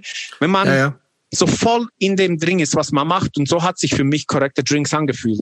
Und wenn man das anderen erzählt, die finden das natürlich affig. So ähm, gerade Leute, die nicht aus der Punkrock-Szene kommen, auch jetzt nach Krach, nachdem der Roman erschienen ist, in allen Interviews wirklich oder neun von zehn Interviews kam immer die Frage, ja so mit 40 und als äh, Lehrer an einer Berufsschule, wie, wie kann man dann noch was mit Punk zu tun haben? Und ähm, da habe ich auch verstanden, dass Leute, die keine Berührung mit so Punkrock oder Hardcore hatten, für die ist es oft so etwas. Ähm, Für Jugendkultur auch. So es ist ne? ausschließlich jugendlich mhm. und es ist ganz wichtig, dass man da rauswächst. Und in vielen Interviews kommt dann auch so ein bisschen, ich merke auch die unterschwellige Erwartung, dass ich anfange, mich darüber lustig zu machen oder dass ich mhm. das dann abkanzel und sage so, ja, aber wenn man jung ist, braucht man das und dann zehrt man später in seinem Alter von den tollen Erinnerungen. Aber ich denke mir so, nee, ich weiß, dass äh, wir damals, äh, erinnert dich an, an die Punkband Henry Fire's Open Sore. Nee. Mhm. Sagt euch das was? Nee, die waren aus Schweden und Schweden, die haben mit ja. so mit so bandagierten Gesichtern gespielt. Also mit ich weiß, da, glaube ich, auch da unterwegs, sowas in die Richtung, ne? Ja, genau. Sau coole Band eigentlich. Sehr, auch sehr eigen, hektisch, kurze Lieder, total cool. Mhm. Ähm, auf jeden Fall weiß ich, dass die mal ihre Bandagen nach einem Konzert, ich glaube in Speyer, abgenommen hatten. Da habe ich gesehen, dass deren Sänger zu dem Zeitpunkt schon so Mitte 40 war. Mhm. Sänger oder Gitarrist. Der übrigens eine äh, Dan Armstrong, so eine durchsichtige, coole Gitarre gespielt hat. Und da habe ich äh, zum ersten Mal gemerkt, die sind so cool, ich liebe ihre Musik und er macht das als erwachsener Mann, der bestimmt irgendwo berufstätig ist und es ist ihm egal und es ist mir egal und ich glaube, das ist das, was man versteht. Man sieht nämlich immer wieder Leute, die in dieser Szene alt geworden sind, die diese Musik nie losgelassen haben, weil sie sich mhm. gedacht haben, sie müssen jetzt weitermachen im Leben. Das, äh, wieso denn auch? Ähm, ja, finde ich ganz interessant. Ich wollte eigentlich erst später dazu kommen, aber wir können gleich nochmal den Schritt zurück machen. Passt eh ganz gut dann zum, zum Tian, der auch schreibt und nicht nur Punk ist. Aber ähm, wie gesagt, ich habe es gibt einige äh, Interviews, Podcasts mit dir, die auf jeden Fall alle hörenswert sind. Ähm, wobei es, also wie gesagt, das sind alles so, ja, ich, ich versuch's mal, ich versuch's neutral auszudrücken, sind so Gefühl, ich weiß gar nicht, nee, weiß ich ich weiß nicht, wie alt die sind, sind gefühlt junge Leute, die Literaturpodcasts machen, ganz aufgeregt sind, sind alle wahnsinnig begeistert von Krach, also schon so, so, so fanmäßig. Ich denke, okay, so, kan kannte ich da noch gar nicht so.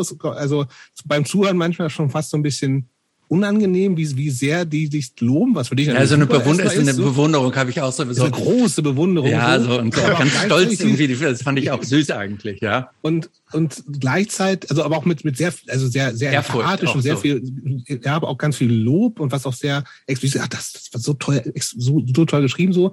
Ähm, und das ist ja auch super erstmal. Aber gleichzeitig hatte ich so ein bisschen das Gefühl, so du, weil natürlich auch immer lässt sich jetzt bei dem aktuellen Roman, glaube ich, ja auch nicht verhindern die Frage kommt nach irgendwie, wie viel A, wie viel autobiografische steckt dahin ja, ja. drin da. Und zweitens auch so, dass du dann so ein bisschen so der, das ist du sozusagen der Grund bist, warum Leute nach, nach diesem Punk fragen und du dann so ein bisschen so der, ja. der, der, der Vorzeige Punk-Literat sein muss, wo ich mir und, das, und der Punk-Erklärer kommt, der Punk-Erklärer, genau. Und das, das fühlt, das ist, beim ersten Mal dachte ich mir, ja, okay, aber da du es immer wieder gefragt wirst, so, ja. Da, beim dritten Mal fand ich es unangenehm für mich, als jemand, der so auch so Teil der Szene ist. So, ne? Ich weiß.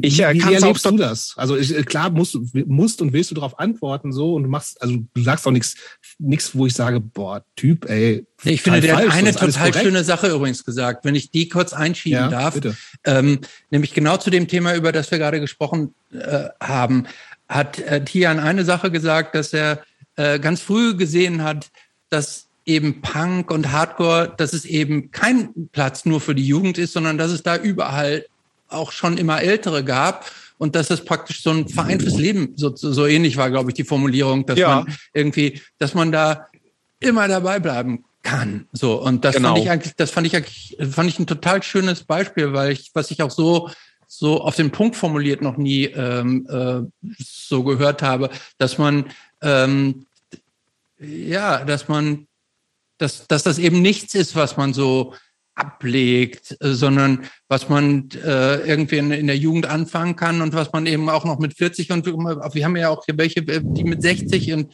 so Leute wie Charlie Harper, also ist glaube ich inzwischen über 70 und so und das irgendwie konsequent durchziehen. Ne? Ja, der, äh, das fand der, ich ein sehr schönes, schönes, das fand ich also ähm, eine sehr schöne äh, Zusammenfassung eigentlich auch.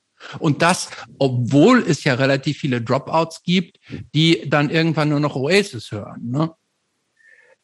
Also ich, ähm, wie ich, äh, zunächst einmal, wie ich es erlebe, zu der Frage, ah, ich äh, merke auch, das hört sich jetzt super blöd an, aber ich denke mir immer, wenn ich das so beantworte, die Frage, ah, was werden meine ganzen Freunde so unter Anführungszeichen aus der Szene denken, wenn ich das mhm. jetzt so erkläre, weil ich habe auch dann das Gefühl, ich eigne mir so eine Rolle an, so ja, der der große Punk, der erzählt euch jetzt, der Erklärer, was ich? So, ne? ja, der ja. Erklärer, ich stehe jetzt für die Szene und dabei muss man sagen, gibt es in dieser Szene die Leute, die hatten tausendmal mehr Erlebnisse als ich mit ihren Bands, haben viel mehr gerissen, coole Labels aufgezogen. Die fragt niemand, wieso weil sie natürlich Punkrock immer so super real als Punkrock geführt haben. Dafür gibt's in, ich benutze jetzt so einen ein bisschen plumpen Begriff, aber ich hoffe, ihr wisst, was ich meine. Dafür gibt's in dieser Mainstream-Kulturbetriebsgesellschaft wenig Interesse. Die finden, würde ich sagen, tendenziell Punkrock einfach affig. Mhm. Und weil es aber jetzt in einem Buch kommt, das sie gut finden, ähm, dann sind sie jetzt mal bereit, sich damit auseinanderzusetzen, dann soll ich es ihnen erklären. Mhm. Und das ist das, was ich gemeint habe. Bei dieser Erklärung schwingt wirklich auf die Erwartung, mich so, komm, jetzt sag bitte, dass es einfach so So ein Quatsch, mhm. das macht ein bisschen lächerlich. Und ähm, das meine ich jetzt nicht als Diss an einen Schriftstellerkollegen, aber ich behaupte mal, dass Rocco Schamonis äh, Dorfpunk so mhm. vielen gefallen hat, weil es eben nicht so dieses... Super ironisch, ne? Auch. Genau, es ist super mhm. ironisch und alles ist affig und es hat keine Bedeutung und es ist so eine Lächerlichkeit der Jugend und ich glaube, das ist das, was Leute, die eben nicht Punks sind, die Punkrocker immer so von außen und Punkrockerinnen aus der Ferne gesehen haben, und ich behaupte mal schon mit einem gewissen neidvollen Blick gesehen haben, das ist das, was ich hören möchte, dass, es, dass sie am Ende nichts verpasst haben. Mhm. Ähm, das schwingt nicht bei allen mit, aber bei vielen schwingt es dann mit. Und ich habe da immer so das Gefühl, dass ich ein bisschen in so eine Rolle hineingerate, die ich nicht so gern möchte, weil sie auch gar nicht zu Punk und Punkrock passt, so eine Autorität, die jetzt breit darlegt, worum es hier geht. Also das ist mir immer so ein bisschen unangenehm, aber ich kann mhm. auch verstehen, dass Leute, die halt einfach das nie erlebt haben, die haben manchmal so eine richtig krude Vorstellung davon, was das sein soll. Also die denken dann wirklich, darum geht's mit dem Hund in irgendeiner Unterführung zu sitzen und zu betteln. Äh, das ähm, ist echt so, das Bild teilweise, das man hat und man denkt auch immer so ausschließlich an den roten Iro und so. Mhm. Ähm, ja, oder an die toten Hosen, ne? Und die Ärzte. Genau, genau, genau. Die, die natürlich auch. Das ist eigentlich so eine super, also facettenreiche, unfassbar abwechslungsreiche eigene Welt ist. Ähm, eine Welt, die ich würde sagen schon so lange besteht, dass sie eigentlich überhaupt nichts mehr ausschließlich Jugendliches hat. Das, äh, ich war auf dieser Flipper Reunion Show da in Karlsruhe und deren Gitarrist war ja Vietnam-Veteran und er hatte mhm. seine seine alte Jazzmaster, ich glaube, es war eine Jazzmaster, so tiefer gestimmt, weil er so Arthritis hat in den Fingern, dass die Seiten wirklich wie so Gummibänder geschlackert sind. Er konnte einfach so die Hand flach drauflegen, um zu spielen. Der Mann war so wettergegerbt und alt und es war einfach super cool. Es war wirklich es war cool. Ähm, irgendwie, ich äh, kann mir nicht vorstellen, dass es was anderes gibt, was ich noch im Leben entdecken werde, wo ich mir dann denken werde, ja, Punkrock war ein Irrtum. Ich hätte viel früher anfangen sollen, Weine zu kosten oder Gourmet zu sein oder irgendwas. Irgendwie ist mein Ding. Ja, sollen wir mal zum, zum Literarischen kommen?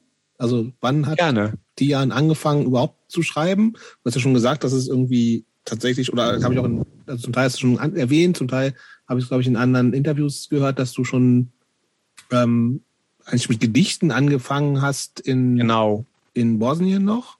Ja. Und das heißt, das Schreiben hat dich tatsächlich immer begleitet? Genau, was Oder auch. Oder Zeiten, wo du das irgendwie überhaupt nicht mehr, wo du sagst, lass den Quatsch. Ja, die, die Zeiten gab es auch auf jeden Fall. Also als Kind habe ich angefangen, das war so ein bisschen Ergebnis von so einem bildungsbürgerlichen Haushalt. Die Eltern äh, sind Geisteswissenschaftler, Opa hat veröffentlicht, äh, Opa war Verleger, mein Vater hat veröffentlicht. Das heißt, von mir wurde erwartet, dass ich auch irgendwas, irgendwas Geisteswissenschaftliches mache. Und es war, als man dann sah, dass ich Gedichte schreibe, kam ich in so eine Fördersektion an der Schule, schrieb Gedichte über den Kommunismus. ähm, die trug ich dann auch bei Veranstaltungen vor.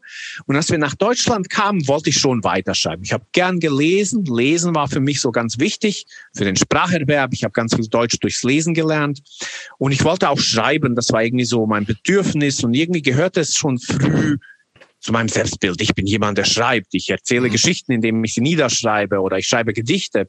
Und ähm, das ist äh, dann so gewesen, dass Deutsch hat einfach so einen ganz spezifischen Satzbau und dieser Satzbau, ich habe lang gebraucht, um den so zu durchschauen, wie die Satzklammer funktioniert, wo das Verb hinkommt.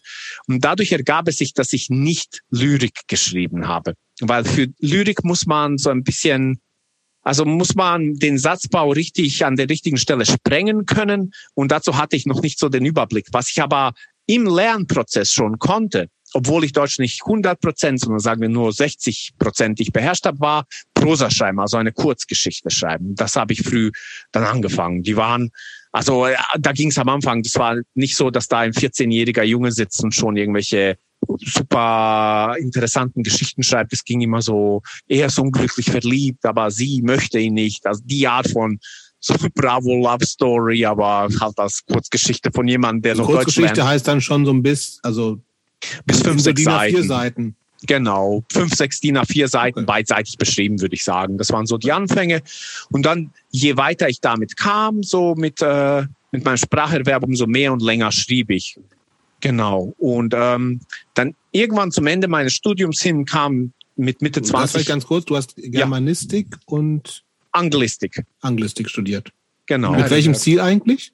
Ursprünglich Magister. Ich wollte okay. gar nicht ins Lehramt. Äh, ich wollte so ins Verlagswesen gehen, Lektor oder sowas werden. Ich hatte keine Ahnung, wie das läuft. Und dann so, ich würde sagen, ein halbes Jahr bevor ich ins letzte Semester sollte, fing ich an, nach so Praktika zu suchen und stellte fest, okay, ähm, wenn man in so einem größeren Verlag ein Praktikum machen möchte, wird eigentlich erwartet, dass man schon ein Praktikum in einem Verlag gemacht hat. Mhm. Das heißt, es ist so eine Welt, in die ist es auch unheimlich schwer vorzustoßen. Mhm. Bis man Lektor wird, macht man, glaube ich, zwei, drei Praktika, dann ein Volontariat, am besten noch ein Volontariat irgendwo und die Volontariate gehen ein, zwei, drei Jahre. Also äh, ich glaube, heutzutage verbringen Lektoren ohne Witz nach dem Studiumsende nochmal irgendwie so fünf Jahre in so einem komischen äh, Limbus zwischen Berufstätigkeit und Studium, bevor sie mhm. irgendwo anfangen können. Das ist echt ein hartes Pflaster. Und ich merkte so, okay, ich habe keine Ahnung, wie das funktioniert. Ich weiß nicht, ob ich ob ich so den Biss und die Ambition habe, mich in diese Welt reinzukämpfen. Und ich bin von Natur aus, muss man echt sagen, so ähm, nicht für die freie Wirtschaft geschaffen. Echt. Mhm. Und dann habe ich gedacht, was kann ich mit meinen Fächern sonst machen? Und mein großer Glücksfall war es, dass ich dann gezwungen war, ein Praktikum als Lehrer zu machen, einen Beruf, den ich davor absolut verachtet habe. So, äh, Lehrer, bläh. Äh, ich habe mit so ähm, damit wollte ich nichts zu tun haben. Aber irgendwie war ich dann an so einer Berufsschule in Weinheim zunächst einmal. So eine ganz Aber lass, das, lass uns vielleicht erstmal kurz beim Schreiben bleiben. Ich habe okay, okay, okay. Wissen, dass wir Entschuldigung. Das, ähm, genau, das heißt, Schreiben hast, hast du immer weiter gemacht. Ja. Du hast vorhin auch schon mal kurz erwähnt, dass du schon mal irgendwie so ein, so ein Interesse vom Verlag irgendwas geschickt no, Noch nicht vom Verlag, aber von einer Agentur. Agentur, genau. genau das war so, ey, da war ich Ende 20 und es kam mehr, äh, nicht Ende 20, da war ich so 26 und es kamen mehrere Sachen zusammen. Ich hatte ein Manuskript fertig und ähm, da ging es auch um den Bosnienkrieg und eine Agentur wollte das vermitteln und grundsätzlich ist es so, es ist äh, eigentlich schwieriger bei einer Agentur unterzukommen als beim Verlag weil die Voraussetzung für den Verlag ist eine Agentur. Und wenn man bei einer guten Agentur ist, dann wird man auch veröffentlicht werden. Wenn man unverlangt, was zu einem Verlag heutzutage einschickt, das wird in den seltensten Fällen angeschaut. Also ich habe ein Jahr damit verbracht, Tierchen Unlimited unverlangt. Ich wollte diese Agentur umgehen irgendwie irgendwo einzuschicken. Der einzige Verlag, der mir geantwortet hat, das war ein sehr netter Lektor von Rowold gewesen, der mir eine nette, begründete Ablehnung geschrieben hat. Alle anderen kloppen es direkt über die Praktikanten in die Tonne. Manche anderen größeren Verlage schicken einem so ein Ablehnungsschreiben, das sie outgesourced haben. Dann steht da, vielen Dank, aber Ihr Roman äh, Heiße Liebesnächte in Nizza passt nicht zu Ihrem Verlagsprogramm. Denkst du, das ist gar nicht mein, das ist nicht mein Roman. Sie haben einfach bei STRGC, STRGV irgendwas übersehen. Naja, auf jeden Fall, damals mit 26 war es fast soweit und genau dann um den Dreh erschien aber Sascha Stanisic als ähm, ersten Debütroman, äh, als der Soldat das Grammophon reparierte und explodierte förmlich, war ein riesen, riesen Hit, gewann Preise, ist auch ein, zu Recht, ist ein großartiger Roman. Nahm ist zum ersten Mal heute übrigens. Ja, von Sascha Stanisic, also war ein riesen Bestseller auch, okay. auch mit Recht. Und Sascha Stanisic ist ein riesen Schriftsteller, auf jeden Fall. Aber es nahm mir völlig den Wind aus den Segeln. Und dann dachte ich mir, okay, er hat so viel Erfolg damit, ich kann jetzt nicht irgendwie ein Jahr später mit einem Bosnienkrieg-Roman kommen, so angedackelt kommen wie, wie jemand, ähm, der mhm. letztendlich nur in seinem Fahrwasser ist. Und ich dachte, okay, jetzt muss ich was anderes schreiben. Besprach das auch so mit der Agentur, die es ähnlich sah, wenn auch sie sich hätte vorstellen können, das irgendwo unterzubringen. Und dann, wie gesagt, wurden meine Eltern krank, beide relativ nah beieinander. Ich war dann auch schnell in die Pflege, die Mitorganisation der Pflege und all das eingebunden und kam zunächst einmal, das war die längste Phase, wo ich gar nicht geschrieben habe, nämlich, ich würde sagen, so sechs, sieben Jahre, bis ich dann so 30, 31 war und dann fing ich wieder an und veröffentlichte meinen ersten Roman mit 35, Tierchen Unlimited etwa ein, ein zehnjähriger Aufschub etwa, muss man sagen. Mhm. Wie, wie schreibst du denn eigentlich? Also hast du diese Geschichte, die in dir ist und äh, von der du dann schon weißt, die muss irgendwie raus? Oder äh, äh, plottest du dir das vor und arbeitest dich dann auf dem Weg da durch? Oder wie, wie, wie arbeitest du? Ähm, Oder arbeitest du richtig wie, wie jemand, ähm, du fängst morgens an und hast dann Arbeitstag sind so und so viele Stunden und so lange schreibst du dann ir irgendwie an den Werken so rum. Also ich versuche täglich zu schreiben, wenn ich so richtig an einem Manuskript schreibe. Und es kommt tatsächlich auf die Geschichte an, wie ich arbeite. Manchmal, äh, das war so bei meinem zweiten Roman, Die Fahne der Wünsche. Da hat man irgendwie so eine Idee, die man selbst mega cool findet und baut eine Geschichte um diese Idee herum. Meine Idee war, was, was, wenn es ein Land gegeben hätte, das Flipper verboten hätte in den 70ern, also Flipperautomaten. Und dann habe ich festgestellt bei so ein bisschen Recherche, dass die in kommunistischen Ländern ganz oft verboten waren, sogar in, im Staat New York bis äh, Mitte 70er verboten waren. Und daraus hat sich so eine Geschichte ergeben um Flipper als subversiven Gegenstand. Andere Sachen, da habe ich eigentlich schon so ein richtiges Ende im Blick und weiß auch so ungefähr, was der Kern sein soll, wie bei Krach. Da fehlen mir aber so die Figuren. Dann schreibe ich eine Weile einfach so vor mir her und mache bei der ersten großen Revision von der ersten Fassung nochmal sehr viel Aufbauarbeit. Streiche viel, schreibe vieles neu, stelle vieles um.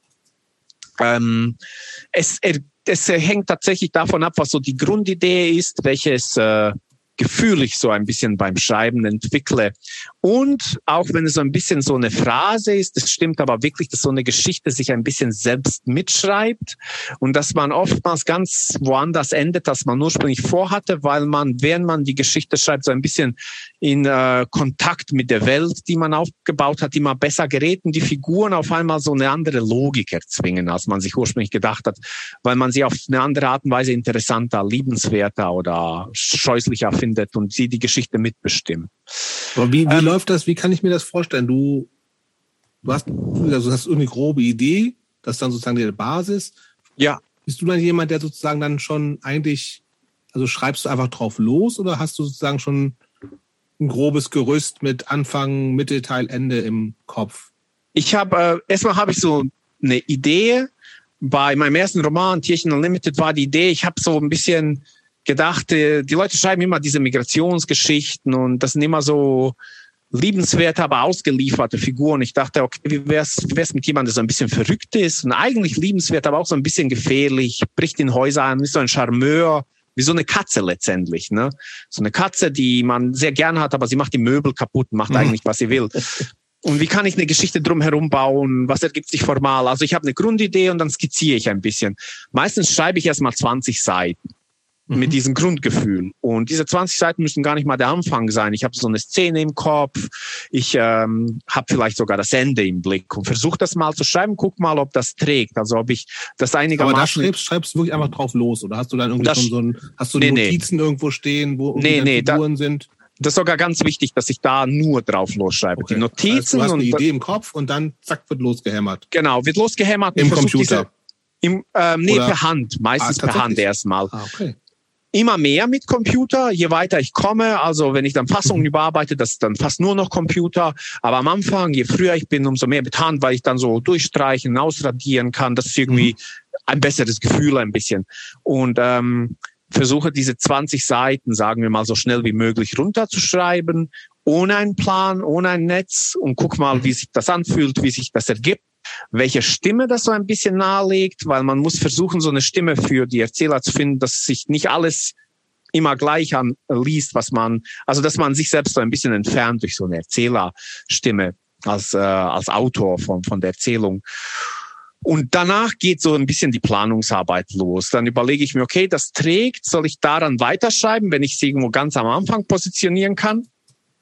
Was für ein Ende stelle ich mir vor. Und ich schreibe so ein paar Skizzen, mache mir ein paar Notizen und dann versuche ich aber schon so nach Plan zu arbeiten, dass ich mir überlege, okay, die nächsten 30, 40 Seiten in meinem Kopf sind etwa ein Kapitel, wobei die Kapitel nochmal anders geschnitten werden am Ende. Aber jetzt mal für die erste Fassung so die, die nächste Sinneinheit, sage ich mal, sind 30 Seiten. Was will ich, was da alles passiert? Da mache ich mir ein paar Stichworte, schreibe, überarbeite. Ab da ist es schon so ein bisschen geplanter. Es geht mehr so Schritt für Schritt dann. Inwiefern so. gehst du da schon mit anderen Leuten im Austausch oder machst du das alles für dich selbst erstmal aus? Ähm, zunächst einmal, bis die erste Fassung fertig ist, mache ich es nur für mich. Okay. Ich habe auch ähm, manchmal, wenn ich wenn ich so eine Idee habe und ich finde sie cool für eine Erzählung, die man irgendwo veröffentlichen könnte, da schicke ich vielleicht schon mal einen Anfang meiner Agentin. Ähm, einfach mal zur Bewertung.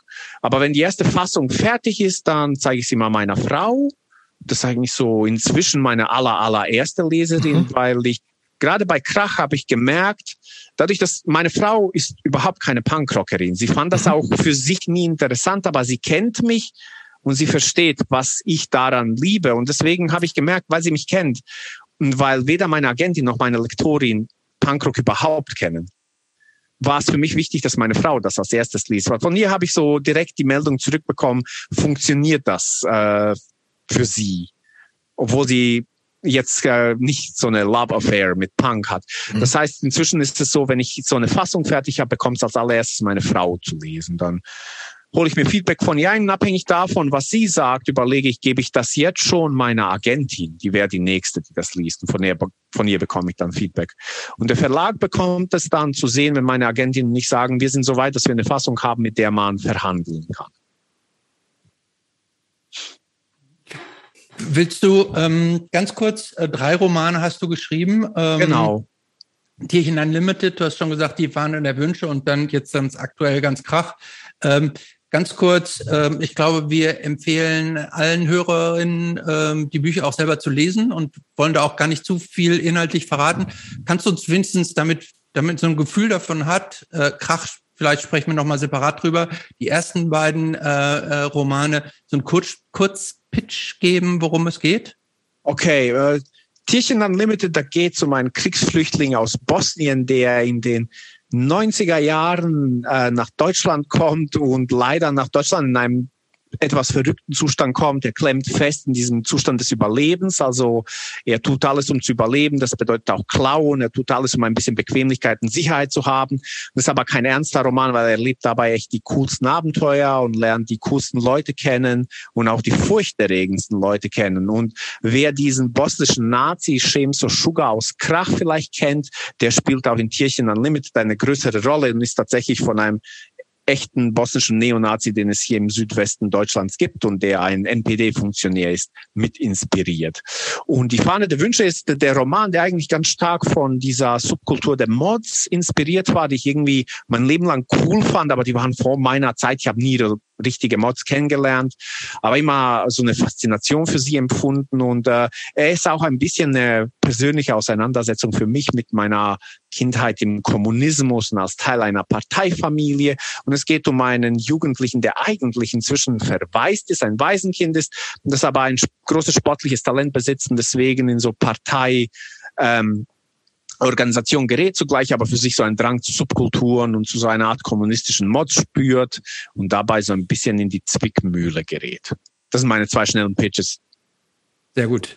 Ähm, dann eine äh, Frage, du hast es eben schon erzählt, es gibt ja also Bücher, Schreiben ist ja eine Sache, ein kreativer Akt, aber das Bücher veröffentlichen ist ja auch ein Business. Ne? Und oh, wo, ja. man, wo man Agenturen hat und Verlage und so weiter. Du hast deine drei Romane bei Kippenheuer und Witsch veröffentlicht. Sehr, sehr renommierter Verlag. Sehr renommierter Verlag. Ja. Äh, wo viele andere deutsche Autoren auch verlegen, ähm, Sven Regner, Sänger von Element of Crime, Maxim Biller, Christian Krach, Frank Schätzing. Ähm, wie eher einflößend ist das oder wie, wie, wie bist du da überhaupt hingekommen? Also Agenten, guten Agenten zu haben ist eine Sache. Ähm, wie, wie, ist, wie, wie funktioniert man, dass, dass es zu so einem Verlag zu kommen? Gibt es eigentlich irgendein Punk-Hardcore-Label, mit dem man das vergleichen könnte? Ist das so ein, ist äh, Kippenheuer und Witch, ist das so ein, so ist so ein bisschen, würde ich, würde ich ist sagen. Ist das so ein Alternative Tentacles, so ein Sub-Pop oder sowas? Oder ähm, ja, oder vielleicht Revelation Records, würde ich sagen, fast schon, weil ich habe auch so, und ich bin, ich wäre dann Torso, so die Revelation Records Band, die Realist. ähm, Haben wir auch, glaube ich, noch nie erwähnt. Für, für mich die beste Band of Revelation in den letzten 25 Jahren. Oder? Torso unfassbar gut, finde ich. Ich habe die ja. in Mannheim bei so einer Brückenshow gesehen. Die haben unter einer Brücke gespielt mit der seltsamsten Akustik und man hatte echt Angst, dass diese Brücke einstürzt. Die waren so unfassbar gut. Die haben, ich glaube, äh, ihr habt die Sängerin kurz vor interviewt mit den Drags, haben sie dort mhm, gespielt, genau, genau. die auch sehr cool waren. Mhm. Aber Torso, wahnsinnig, weiß mir bis heute in den Arsch, dass ich mir kein T-Shirt gekauft habe. Die hatten so coole T-Shirts und ich hatte irgendwie kein Bargeld und war zu faul, um jemanden anzuschnorren, den ich dort gekannt habe. Naja, Live and learn. Genau, so wie äh, es ist, ob es ehrfurcht einflößend ist, Ähm, schon ein bisschen, auf jeden Fall. Also man ist in so einem Verlag mit so richtig großen Tieren, Leuten, die schon auch richtig coole, tolle Romane geschrieben haben. Romane, also man muss sich überlegen, dass ich mein Abitur über Christian Krachts Faserland geschrieben habe. Und jetzt ah. bin ich in denselben Verlag wie er. Das ist schon irgendwie, muss man für sich äh, einordnen können. Zugleich ähm, habe ich doch ein gewisses Selbstbewusstsein, dass ich mir denke, dass das, was ich schreibe, doch äh, eigenständig ist und dass ich nicht keinen unmittelbaren Wettbewerb habe eigentlich in weder bei Keep Neuwitsch noch so sage ich jetzt mal in Deutschland. Ähm, das ist auch ganz cool. Ähm, aber ja klar, es ist es ist ein Business und das bedeutet, wenn man ein Buch veröffentlicht, muss man mit äh, Keep Neuwitsch in äh, Kontakt bleiben. Man muss auch Kompromisse eingehen. Die werden mir nicht aufgezwungen. Man kann auch von Seite des Verlags Keep Neuwitsch mir genau erklären, wieso das besser ist. meistens hat der Verlag, insbesondere wenn es von der Marketingabteilung kommt, recht. Ich habe manchmal so ein Gefühl dafür, was cool wäre, aber das Problem ist, was ich cool finde, ist nicht das, was Leute cool finden, die einfach mal in einen Buchladen gehen. Aber was, was, was wird denn da noch geändert? Also du, du schreibst Beispiel, es ja so. Ähm, am Text eigentlich nichts. Also nee, ne? man pusht nicht im Text rum. Da, da muss ich auch sagen, ist der Verlag extrem korrekt. Ich weiß von anderen größeren Verlagen, wo das durchaus passiert, so aggressivere Eingriffe in den Text. Mhm was so ein kleiner Skandal ist in der Literaturwelt. Deswegen wird es auch einem oft erzählt von anderen Schriftstellern. Aber bei Kiwi muss man sagen, die sind da extrem korrekt. Also meine Lektorin ist auch arbeitet sehr nah am Text, aber ist nie so, dass sie sagt, so, also das ist Quatsch, was du schreibst oder das ist nicht kommerziell genug. Das mhm. nicht. Aber zum Beispiel, das sind so Sachen, die das Titelbild betreffen. Mhm. Da, da muss man immer verhandeln. Das ist einfach so. Ähm, nicht wie, jedes Titel. wie wäre denn das Cover von Krach gewesen, wenn du es ausgesucht hättest? Nee, diesmal waren wir uns einig bei Krach. Ja. Es war, es war äh, so, dass äh, meine Lektorin und ich zum Beispiel bei der Fahne der Wünsche sehr lange mit äh, verschiedenen Abteilungen innerhalb des Verlags, also ohne bösen Willen, ohne Aggression, aber wir waren die ganze Zeit am Verhandeln, weil wir bestimmte Vorschläge nicht so cool fanden und wir wollten, dass man uns noch eine Chance gibt, dass wir eine ganz bestimmte Grafikdesignerin mhm. ansprechen was dann auch gelungen ist. Oder der Titel. Krach äh, war nicht der ursprüngliche Titel. Mein okay. Arbeitstitel war 100% Saft, was so die Übersetzung dieser, dieses Bandnamens ist. Und ich fand das super cool, so 100% Saft, das ist irgendwie so spielerisch und hat einen guten Klang. Und heute bin ich so froh drum, dass meine Lektorin gesagt hat, so, ha, sie mag den Titel auch, aber sie findet, der ist ein Tick zu cool in dem Sinne, dass ich ihn cool finde und dass er so ein bisschen eine coolness Geste ist. Und er ist aber vielleicht für Leute, die nichts mit Punkrock zu tun haben, vielleicht ein bisschen zu abstrakt. Ich war ein Buch 100% Saft und naja. dann also wenn hingegen da Krach Du hast keine Assoziation ist, zum Inhalt so, ne? Und das hast du bei genau, Krach natürlich. Ja. Genau. Und äh, das sind so Sachen, die muss man verhandeln. Das ist auch okay. Aber ähm, ja, ja, das ist gar nicht so. Am Anfang habe ich es mir so vorgestellt, ich werde was schreiben, die werden bestimmt mal was an meinem Text ändern wollen. Ich werde sagen, nein, ich lasse mich von euch nicht, nicht verbiegen. Aber das war leider überhaupt nicht der Fall. Es betrifft immer so diesen Wunsch des Verlags, dass doch am Ende so viele wie möglich meine Bücher lesen. Und das geht, es geht eher oft darum, so was ich als cool empfinde, aber was vielleicht andere Leute gar nicht als cool verstehen. Und das ist bei uns allen so. Wir alle kennen das irgendwelche Sachen, die so eigene Vorlieben sind, die andere total kalt lassen. Mhm. Äh, empfindest du da eigentlich manchmal so einen gewissen Erfolgsdruck? Also gibt es denen, dass man das gesagt wird, hm, verkauft sich das Buch gut genug? Ähm, äh, Bestsellerlisten rein, ja, nein, wie lange halte ich mich wo? Ähm, ist das so, dass, dass wenn äh, dass der Verlag irgendwie am Anfang schickt er dann irgendwie noch eine Schachtel Pralinen und dann verkauft es sich nicht so gut, dass du sagst, ah, mit dem nächsten, mit dem nächsten Roman, hm, vielleicht gehst du dann doch zum Ventilverlag oder, oder so. Äh, ist da so ein, so ein Druck irgendwo von ähm, denen auch? Nee, das Coole bei Keep No Witch ist, dass es ein sogenannter Autorenverlag ist. Das heißt, dort hat man die Garantie, dass sofern man ähm, sofern Kipnowitsch der erste Verlag ist, dem man das nächste Werk anbietet und solange dieses nicht irgendwie so was völlig Irrsinniges ist, wo man zu irgendwie rechtsextreme Verschwörungstheorien verbreitet oder so. Also solange man den nächsten Roman Kiwi als ersten anbietet, man Stammautor bei Kiwis, werden sie das veröffentlichen. Oh. Das Versprechen hat man. Und da okay, aber dann geht's geht's dann nicht auch um Vorschuss und sowas und sagen, ja gut, klar, wir veröffentlichen es, aber ähm, Bosch ist das, jetzt erstmal nicht so gut, so, ne? Ja, also Vorschüsse hängen auf jeden Fall von den Verkaufszahlen ab. Mhm. Ähm, Aber kann, kannst du über sowas reden? Weil ich, ich habe immer das Gefühl, nee, okay. Also das ist tatsächlich, äh, ich kann keine Zahlen nennen, mhm. das nicht, aber ich kann sagen, dass, also einfach damit man so den Kontext hat, äh, mein erster Roman, Tierchen Unlimited, hat sich okay verkauft, war mhm. aber kein überragender Erfolg. Mhm. Hat so Stipendien, äh, hat ein nicht Stipendien, Preise hat, auch gekriegt, ne? genau und ein ein ziemlich cooles Stipendium und so. Also es war ein Erfolg bei der Kritik, ein Erfolg mhm. in dieser Welt, aber als Verkauf war es okay. Kein, mhm. kein totaler Flop, es war in Ordnung. Ähm, mein zweites Buch hingegen, Die Fahne der Wünsche, war so ein richtiger katastrophaler Flop. Also Verkaufszahlen. Äh, finde ich übrigens. Ich mag es auch. Ich, ich äh, habe es gern gelesen. Die kenne ich noch nicht. Also das steht noch aus. Die Fahne der Wünsche war für mich so ein ganz cooles, intimes Buch und ich war, ich glaube, niemand war schockierter als ich, dass es äh, kein Hit war, aber mhm. es hat sich mhm. nur so im dreistelligen Bereich verkauft. Mhm. Aber es war nie, nie so, dass ich vom Verlag das Gefühl bekommen habe, so, okay, du hast nicht unsere Erwartungen erfüllt, das nicht. Schreib erstmal lieber nicht mehr. Nee, da, genau, das überhaupt ja. nicht. Vielmehr war es so, dass meine Lektorin eigentlich kurz nach Erscheinen von der Fahne der Wünsche, wo so, wo sich schon ganz klar abgezeichnet hat, dass das, äh, dass das so ein äh, so ein Riesenflop ist, kam sie mich eigentlich in Kaiserslautern besuchen, um mit mir über meinen nächsten Roman zu sprechen. Okay. Und damals waren wir noch so im Gespräch. Ich hatte so zwei Ideen und sie, glaube ich, fand Krach eindeutig besser als meine andere Idee und hatte eindeutig auch recht damit. Und äh, sie fand das so, meine Frau fand das so, eigentlich fand das jeder außer mir so. Ich äh, hing dieser anderen Idee noch nach, aus der dann zum Glück nichts wurde. Also das heißt, trotz eines absoluten Misserfolgs war eigentlich Kiwi weiterhin daran interessiert, mit mir Bücher zu machen und äh, das war okay. Daraus ist irgendwie auch für mich so ein Bewusstsein da, darum entstanden, dass ähm, man kann was Cooles schreiben was mhm. man, woran man selbst nicht im Nachhinein irgendwie was Schlimmes findet, wo man sich denkt, so, ah, ich habe hab da total an der Welt vorbeigeschrieben, das ist ein Riesenscheiß, was ich gemacht habe. Ich liebe die Fahne der Wünsche, das ist für mich so was ganz Wichtiges, dieses Buch. Aber manchmal ist es halt so, dann äh, schießt du vorbei, es äh, interessiert niemanden.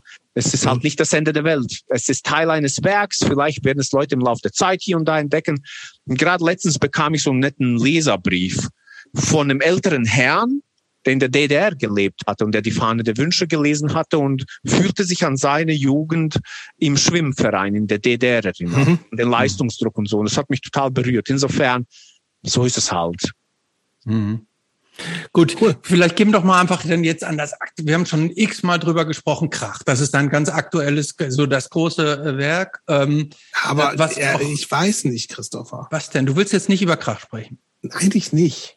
Doch, ich finde, es gibt echt, es gibt so, man kann so viel über Krach äh, schon hören und er wird, ich weiß es nicht. Guck mal, es ist 23 oder 32. Ich will über echt noch viele andere Sachen reden. Krach ist ein super Buch. Ich glaube, dass ich auch viele unserer Hörer das schon gehört haben. Und man kann schon viel drüber reden. Ich würde, ich würde skippen. Also mit der expliziten Aufforderung an jeden Menschen, der diesen Podcast hört, das gefälligst zu lesen in der Bücherei. Oder auch ein, eine Sache will ich zu, weil, will ich zu Krach ansprechen, weil, weil es mich von Aber nichts, was schon in tausend anderen Podcasts Nein, na, na, keinem, ich habe es in keinem dann, anderen Podcast gehört. Dann mach, sonst zensiere ich sofort. Okay. Weil, um es zu sagen, Krach ist ein Coming-of-Age-Roman. Ne? Äh, Coming-of-Age, ja, eindeutig, weil es geht um, es ist erstens in... Ums in Erwachsenwerden, ja. Ums Erwachsenwerden, ja, also um Jugendliche, die in der Band spielen und es geht um praktisch um ein sich finden in der Welt, um Auseinandersetzungen mit Freunden, um die erste Liebe, enttäuschte Erwartungen und so. Ähm, ich weiß es aus dem Filmbereich, dass Coming-of-Age-Geschichten, Filme sind historisch gesehen, werden immer so ein bisschen auch als Kassengift gesehen, weil, ja. äh, weil, ähm, weil es dafür keine richtige Zielgruppe gibt, sagen immer die Leute, denn ähm, die Jugendlichen, die in der Phase drin sind, fehlt die genötige Distanz, lesen es nicht, nicht oder ja. denen fehlt die nötige Distanz. Ja, ja. Ähm, und die älter sind, die sind schon außen vor. Es gibt auch irgendwie, ähm, ich habe versucht mal zu recherchieren, es gibt von so richtig berühmten Coming-of-Age-Dingern, gibt es Empfänger im Roggen, hatten wir eben nicht.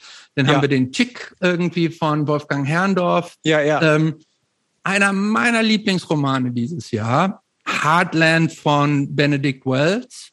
Das habe ich äh, noch nicht gelesen, aber ah, meine du Frau. musst es lesen. Du meine musst, Frau hat es gerade letztens Ben hat auch gemeint, dass es super ist. Du musst es lesen. Ähm, äh, ähm, und dann gibt es irgendwie so ein paar Filme, Call Me By Your Name, es gibt den deutschen Film Absolute Giganten, was auch so ein bisschen so ist. Ähm, meine Frage ist, ähm, hast du die, hast du so ein bisschen Gegenwind oder gab es Zweifel an dieser, an diesem, an dieser Jugend, an dieser Phase, an diesem Coming of Age Ding, ob das, ob das so ein gutes Thema ist? Oder war das nie ein Thema?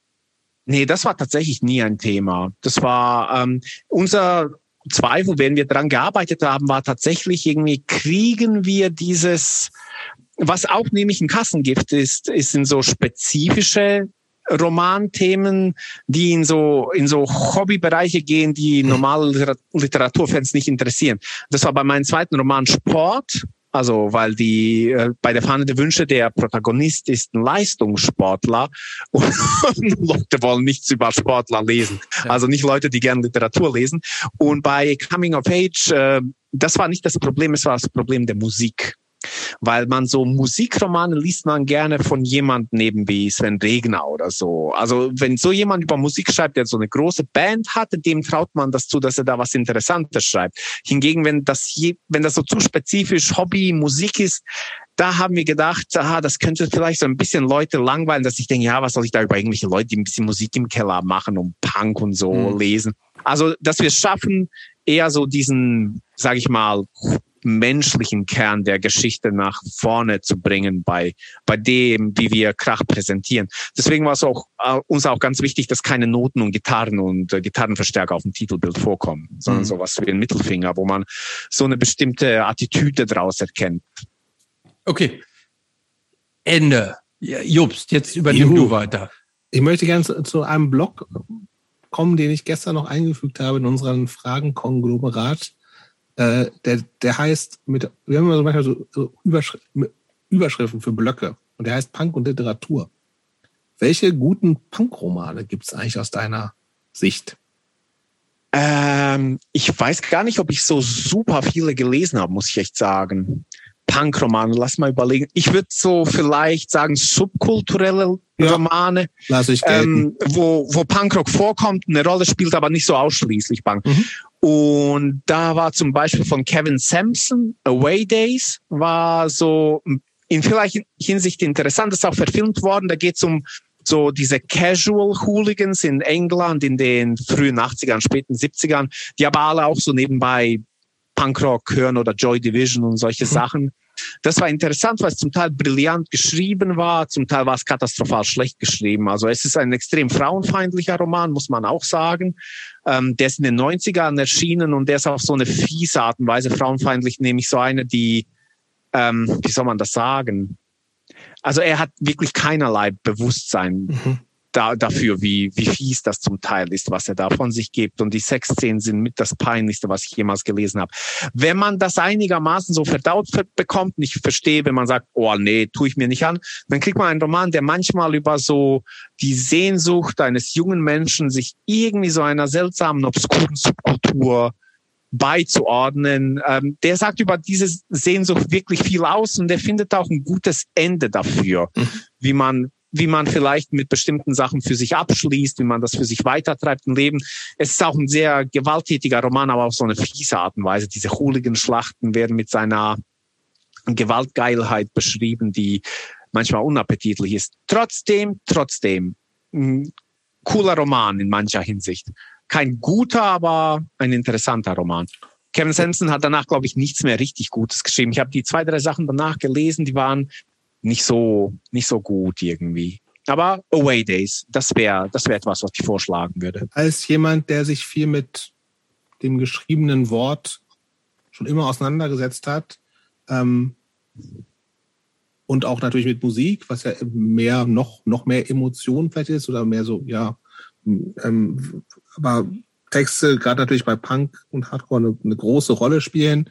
Worauf achtest du besonders bei Punk-Texten oder bei, bei Texten von Bands? Ha, oder tust du es überhaupt?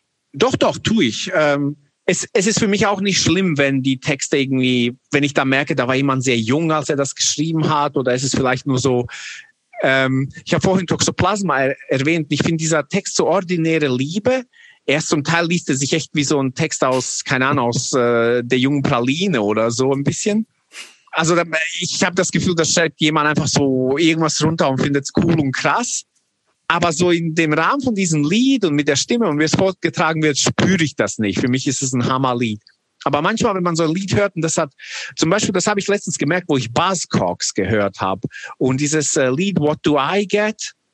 Das ist so cool und so smart und auf den Punkt, finde ich. Dieses Gefühl, zu kurz zu kommen im Leben. Moment, Moment, kannst, eigentlich muss einhaken. Hammerband. Fast nicht nur ein einziges Lied. Man darf bei Buzzcocks absolut. Kann, nicht, kann man nicht ja. einzelne Lieder ja, absolut. Also Buzzcocks, es gibt wenige von diesen frühen äh, ja. frühen Bands, ja, irgendwann wurde so, so, unglaublich gut sind durch die Reihe durch. Und Christoph, wir sind uns einig ausnahmsweise. Das sind ausnahmsweise auch Meinungen. Und auch in der Re Reinkarnation hier, die gibt's ja auch jetzt wieder seit, ich weiß nicht, seit 15 Jahren gibt's sie ja wieder. Auch die, die aktuellen Alben sind immer noch gut. Also Buzzcocks. Hast du die gesehen, jetzt als auf der letzten Tour, als äh, Pete Shelley noch dabei war? Ich hab die. Im, im Astra? Mit so einer, mit so einer geklonten UK Punk. Warte mal, ich habe nee, nee, ich hab die Buzzcocks das letzte Mal hier in Berlin gespielt, da war auch Pete Shelley noch dabei, da haben die im äh, wie heißt es hier, in diesem, unter dem schlesischen Tor da in dem Binu hieß es, oder heißt es genau, jetzt, da, vorher ja. hieß es Genau, da, da habe ich, da hab ich die zuletzt gesehen. Mega. Also Mega ich habe jetzt im Astra, ich finde Astra eigentlich scheiße. Ja. Ein relativ großer Laden in Berlin, Dian, der eigentlich nicht so Atmosphäre hat, so, aber wo man, manchmal halt Bands spielen, die ich, also habe ich habe viele Konzerte schon gesehen, die wirklich gut waren, weil ich die Bands unbedingt sehen wollte. Ich habe Descendants da gesehen, die habe ich vorher noch nie gesehen, liebe ich natürlich auch. Das war sehr ergreifend und Buzzcocks hatte ich vorher auch noch nie gesehen. Und das war trotz des Ladens auch mega. Also. Ja, und ich stimme auch zu. Also Buzzcocks sind wirklich eine der coolsten, besten Bands überhaupt. Und so, das meine ich so, es sind eigentlich Lyrics, bei, wenn wir bei diesem Lied bleiben, What Do I Get, die ohne viel so stilistischen Aufwand auskommen. So ganz einfache Worte, die so eine tiefe Wahrheit ausdrücken mhm. können. Und ich finde zum Beispiel ein Lied, das sich so geistig verwandt mit diesem What Do I Get, sehe ich äh, ähm, von Devo, äh, It's Good. Also wo es auch darum geht, dass alle letztendlich das wollen, aber es geht um das Gefühl derjenige, derjenigen, die nicht das bekommen, was alle wollen. So, also ich weiß, das hört sich jetzt blöd an, aber so dieses Gefühl, wenn jemand so eine in, auf, in sehr einfachen Worten eine profunde Wahrheit sagt über mhm. die menschliche Seele, das menschliche Herz, das mag ich. Also auf sowas achte ich. Das finde ich cool. Das muss aber nicht sein. Manchmal gibt ist es auch, Gibt es ja? Bands, die du musikalisch gar nicht so geil findest, aber wo du die Texte wirklich beeindruckend der findest als andere? Lass mal überlegen. Ich kann es natürlich musikalisch ähm, auch gut finden, aber du sagst irgendwie, okay, das ist jetzt die Bands, wo ich sage, da, da stimmen wirklich viele Texte, nicht nur so einzelne. Auf, auf Anhieb fällt mir keine ein, die ich nicht musikalisch gut fände. Du kannst sie auch gut finden, so, aber wo du okay. sagst, eine, wo auch Texte wirklich zu 90 Prozent einfach on point sind. Tatsächlich wären das so zwei der genannten, Divo und Buzzcocks, wo mhm. ich äh, das Gefühl habe, da erzählen mir sehr, sehr smarte Leute was und sie mhm. verpacken es in einem Hammerlied jedes Mal. Das finde ich, äh, finde ich cool. Auch Freedom, Freedom of Choice von Divo. Das ist so smart und es hat so mehrere Twists drin in mhm. diesem Gedanken. Wir können alle auswählen, aber wir haben nur blödes Zeug auszuwählen. Wir drehen uns im Kreis und Freedom of Choice letztendlich so aus dieser. Das ist auch ein super Album. Jobs, bist du eigentlich Divo versiert? Du bist nicht so Divo-versiert, oder? Kann es das sein, dass, wir dann, so dass wir da einen Weak Spot bei dir finden? Ja, aber zu, zu dem ich äh, stehe tatsächlich. Ich äh, schätze Divo, ich kenne nicht so super viel, hab die aber auch eher so über Coverversionen. So Uncontrollable Urge ist ja so tausendmal gecovert worden von diversen Bands. Ähm, ich hab, ich in, in dieser Plattensammlung, die es hier gibt, die ich aber auch nie auflege, weil der Plattenspieler irgendwo unterm Regal liegt, da, da gibt es ein paar Divo-Platten. Aber ich bin kein Die Hard Divo-Fan. Aber ich weiß die durchaus zu schätzen. Aber textsicher bin ich nicht. Die ganzen, ich kenne die ganzen, also von It's Good, Freedom of Choice kenne ich, It's Good kenne ich zum Beispiel nicht. Sorry. Muss man auch nicht, Christopher. Nein, man muss auch nicht alles kennen. Aber es, manchmal ist es auch schön, wenn man äh, Dinge kennt, die man kennen sollte. Oder es tut einem ja gut, einfach auch dann manche Dinge zu können, kennen. Ich, ich hole Macht Hausaufgaben, Divo-Hausaufgaben. Also ich habe ja. Divo auch ziemlich spät entdeckt, muss ich auch sagen. Da war ich schon so, ich würde sagen Mitte 20. Mhm. Für mich war das immer so eine alte Band äh, irgendwie. Ist und ja ich, auch, ja. ich wusste, dass irgendwie auch sehr elektronisch waren und das äh, dachte ich, ist vielleicht nichts für mich, aber ähm, irgendwie, ich weiß auch, dass sie mich beim ersten Hören gar nicht so begeistert haben, aber dann im Laufe der Zeit immer stärker wurden. Ist wirklich eine unfassbar gute Band. ich glaube, man muss aber auch, bei Devo muss man schon auch alles, also es ist ja nicht nur die Musik, ne? Also das genau, es ist so das, das gesamte Ding. Konzept, Kunstwerk, slash so, also es, ja. So, aber ich, ich weiß auch um deren Wichtigkeit für die Entwicklung von Punk und Hardcore so, ne? Also wenn man so die ganzen frühen, von den ganzen ganz Anfängen der Hardcore, äh, Leute, die bei Hardcore Punk in den 80ern angefangen haben, die sind ja alle Dio inspiriert, so zu Recht. So, also weiß, dass es eine wichtige Band ist. So. Ähm, ich habe noch eine andere Frage zum Thema. Es gibt ja durchaus immer mal wieder ähm, so in Texten von Bands oder in Titeln so Literaturreferenzen. Und du kennst dich, glaube ich, in Literatur, du liest, hast wahnsinnig viel gelesen. Was sind so, also fällt dir sowas auf? Äh, und welche Referenzen auf bestimmte Literatur freuen dich besonders? Uh, ich überlege gerade, wo mir welche aufgefallen. Also As I Lay Dying zum Beispiel, die Band, das war ja direkter, direkter Bezug auf einen Romantitel. Ähm, da das, fand ich. Das weiß ich zum Beispiel gar nicht, aber das ist auch überhaupt nicht meine Musik, aber deine wahrscheinlich auch eher nicht so, oder? Und nee, ist es nicht und ist auch nicht meine Literatur, muss ich dazu noch sagen. Was ist das denn für ein, ist das auch ein Roman oder was? Mhm. Ja, ja, ich überlege auch gerade, das ist ein ganz legendärer Schriftsteller und ich stehe gerade auf dem Schlauch und sein Name fällt mir nicht ein. Ich google nebenbei, damit, damit äh, das hier nicht so, nicht so lange so unangenehm ist. Als Anglist, als Anglist müsste ich seinen kennen, so Southern. William Faulkner. Genau, William Faulkner. Als ich im ähm, Sterben lag.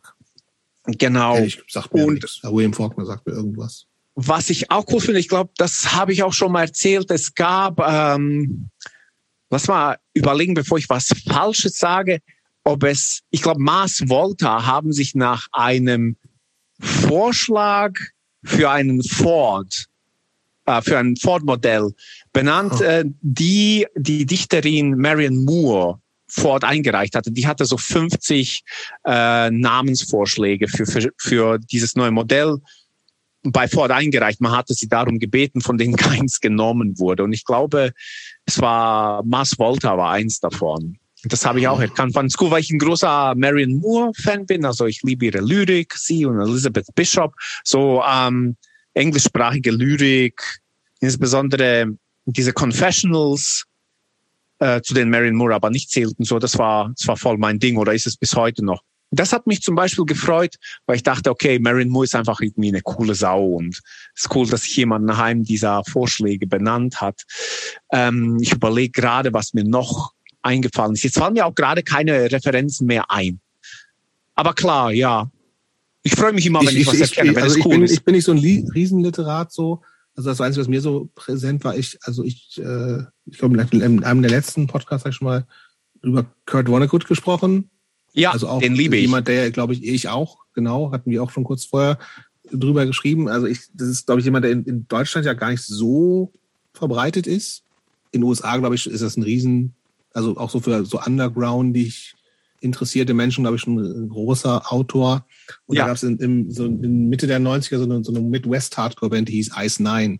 Und das ist halt ja ah, so ein, Und so die hatten eine, eine Split, Charles Bronson, ne? Das kann sogar sein. Genau. Ja. So, und das genau, ist ja so, stimmt. so ein Stoff aus, aus äh, einem Roman von Kurt Vonnegut. Ja. Von äh, Cat's Cradle, glaube ich. Genau, von Cat's Cradle. Das ist, äh, Nine ist so dieser Stoff, der die gesamte Welt am Ende zerstört, genau, mehr oder genau, weniger. Genau. Und am Ende, am Ende leben drei oder vier Überlebende auf dieser kleinen Säule und versuchen irgendwie Feuer zu bilden. Ja, Ach, Kurt Vonnegut ist tatsächlich ja eins meiner drei Idole, mhm. würde ich sagen. Und, Kennst du ihn, ähm, Christopher? Nee, muss ich sagen, ähm, nein, sagt mir. Also ist in Deutschland auch nicht so verbreitet, so, aber wie gesagt, es gibt so, es gibt auch so einen Klassiker, der glaube ich, also der, der, also ist ein amerikanischer Autor, eigentlich auch so ein sehr, sehr, also auf eine Art sehr punk, weil er auch sehr nihilistisch ist, so und alles irgendwie so in Frage stellt. Also, läuft so ein bisschen manchmal unter Science Fiction weil es irgendwie oft in der Zukunft spielt, aber auch nicht so richtig.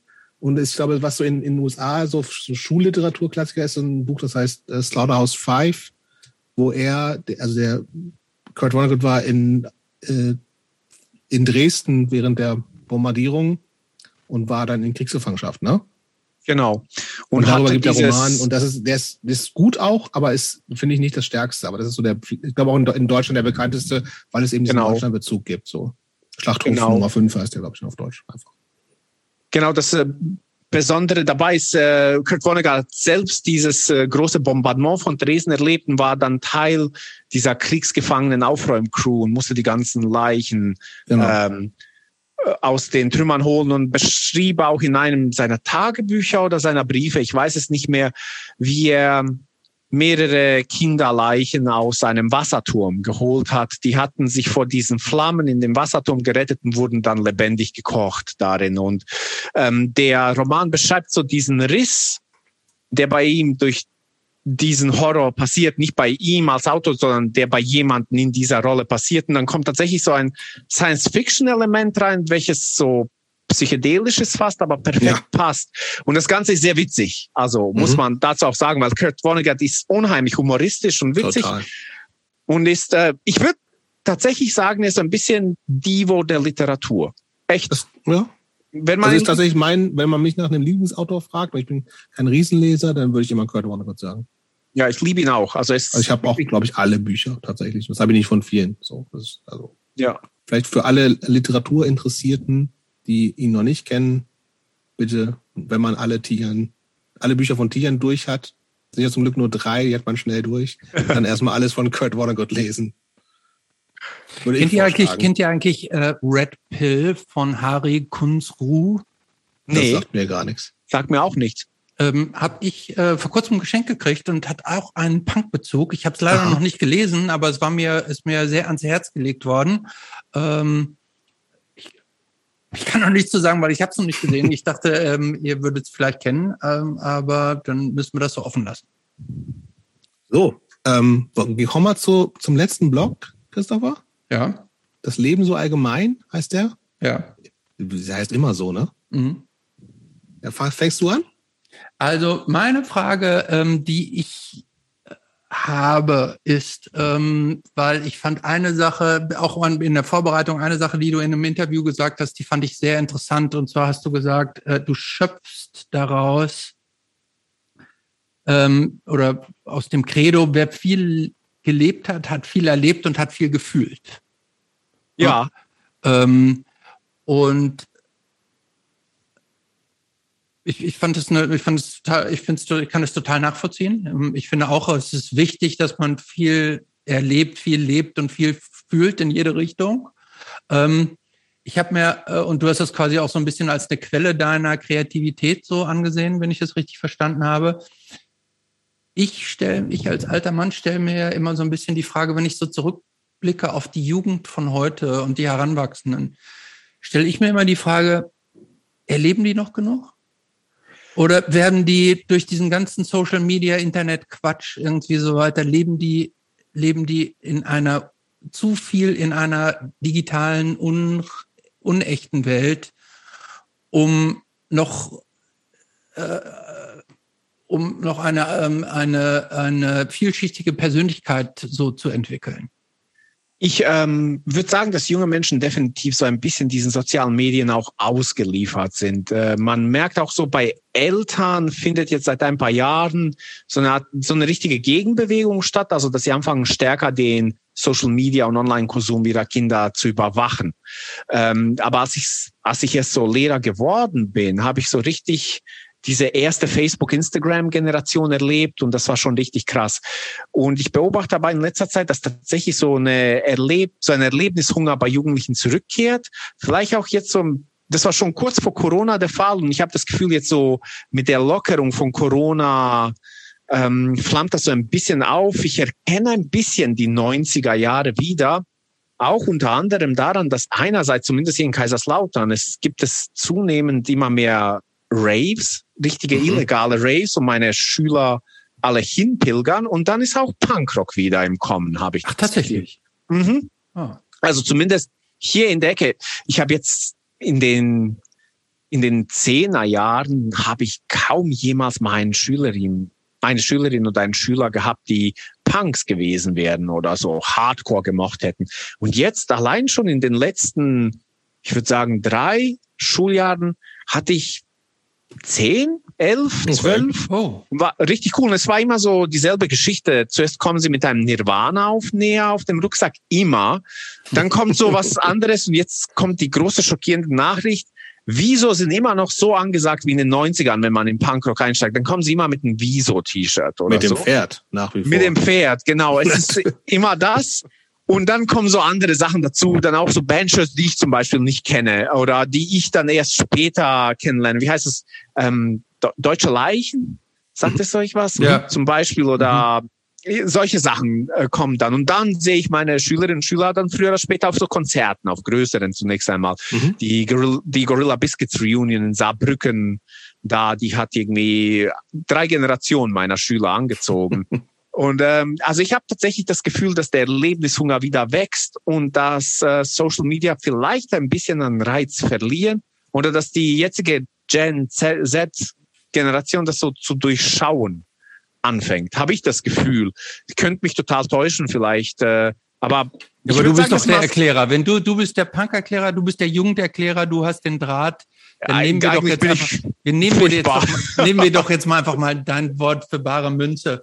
Ähm, Wäre wär ja zu wünschen so. Ich glaube, das ist jetzt so diese, ja, ich auch, Früh, gut. Frühgeneration, also die wirklich so noch unreflektiert in diesen ganzen Social Media Quatsch geworfen sind. Die, ich glaube, dass das eine ganze Generation für immer gestört.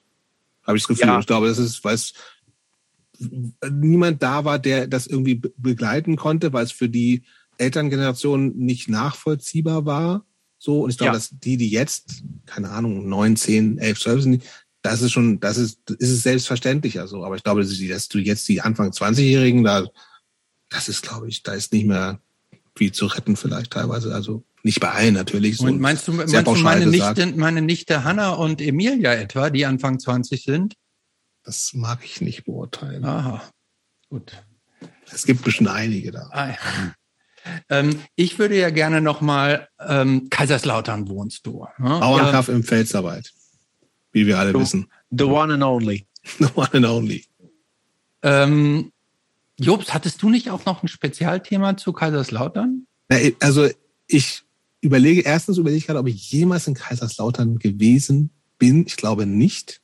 Höchstens man fährt gern auswärts mit einem Fußballverein und Mach so, ich dann nicht. war man vielleicht in Kaiserslautern. Aber Ansonsten Nee, eher aber natürlich nicht. ist mir Kaiserslautern in Fleisch und Blut übergegangen, weil ich natürlich großer Walter-Elf-Fan bin. Und, so. und Spermbirds waren auch ja, aus nat- Kaiserslautern. aber die habe ich, die habe ich nicht mit Kaiserslautern. Die haben natürlich auch keinen Song, der Kaiserslautern heißt, im Gegensatz zu Walter Elf. aber ein Na? Song, der No Punks in K-Town heißt. Richtig. Echt, das stimmt. Ja, Natürlich. natürlich. Okay. Und ein Riesenhit ist. Und Ja. übrigens ähm, ist es ja auch K-Town Moschku Pride, äh, nimmt auch Bezug auf Kaiserslautern, oder? Von, von Wer? Crippled Youth. Von Crippled Youth. Ja, K-Town Moschku Pride. Ähm, nee, ich habe, äh, nee, ich hatte so ein bisschen überlegt, aber das, gestern habe ich nur gesagt, es wäre total witzig, wenn ich den kompletten äh, Kaiserslautern Text von Walter Elf zitiere, aber irgendwie habe ich da doch keinen Bock drauf. Den kann man nachlesen. Aber wie gesagt, ich wollte, aber auch nur noch mal, wir haben schon mal vor ein paar Episoden ähm, mit Ellen, glaube ich, über darüber gesprochen, wie großartig Walter Elf sind und ich liebe Walter Elf immer noch und äh, Ja. und ich glaube auch, dass die, die, die spielen ja auch jedes Jahr, glaube ich, ne, zu Weihnachten oder sowas in Kaiserslautern. Da kommen Genau, ich in, in der Kammgarn, glaube ich. 25 Millionen Leute. Ja, die halbe Auch Pfalz jedenfalls. die halbe Pfalz, generationsübergreifend. Omas liegen ihren Enkeln im Arm und singen gemeinsam, keine Ahnung, Hansi Müllers Schniedelwutz, einer der großen Hits. Aber wie gesagt, ich möchte, das war, nur, weil ich, ich freue mich immer, wenn ich über Weiter Elf reden kann, weil ich die Band sehr, sehr schätze. Cool. ich mag sie Aber ich auch. zitiere es jetzt nicht. Ja. Du hast aber irgendwo auf Social Media vor kurzem gepostet, Kaiserslautern wäre die ärmste Stadt Deutschland. Kann das Ja, sein? ja. Also ähm, in Spürt man dieser, das so im Alltag überall, dass da brennen die brennt der Müll in der Ecke und, und sowas? ich würde sagen schon. Also ähm, Kaiserslautern ist so ein bisschen in einem Knäuel von, also Rheinland-Pfalz zunächst einmal ist das ärmste Bundesland Deutschlands, insbesondere diese Pelzer Region. Es ist halt eine Region, in der vor allem Agrar und Industrie eine Rolle gespielt haben und von diesen zehn am höchsten verschuldeten Städten Deutschland, äh, Deutschlands und äh, der Städte mit der höchsten äh, Arbeitslosigkeit hat man immer in der Top 10, ich glaube, die Hälfte ist hier in der Pfalz. Das ist Ludwigshafen, Kaiserslautern, Pirmasens, ähm, genau, Mainz dann oben in Rheinhessen. Also man spürt es schon. Ich äh, hatte auch schon Journalisten hier, die mich interviewen wollten, die haben dann auch das von sich aus angemerkt. Kaiserslautern hat auch leider traurige, so ein bisschen traurige Berühmtheit erlangt, als diese Doku über unser ja, bei uns muss man sagen, armen Viertel den Kalkhofen, dann den deutschen Fernsehpreis gewonnen hat, wo Leute in diesen Notunterkünften zum Beispiel ohne, ohne eigene Bäder, ohne Duschen leben. Und äh, doch, Kaiserslautern ist wirklich, ist eine arme Stadt, ähm, ist aber eine coole Stadt mit sehr netten Menschen hier.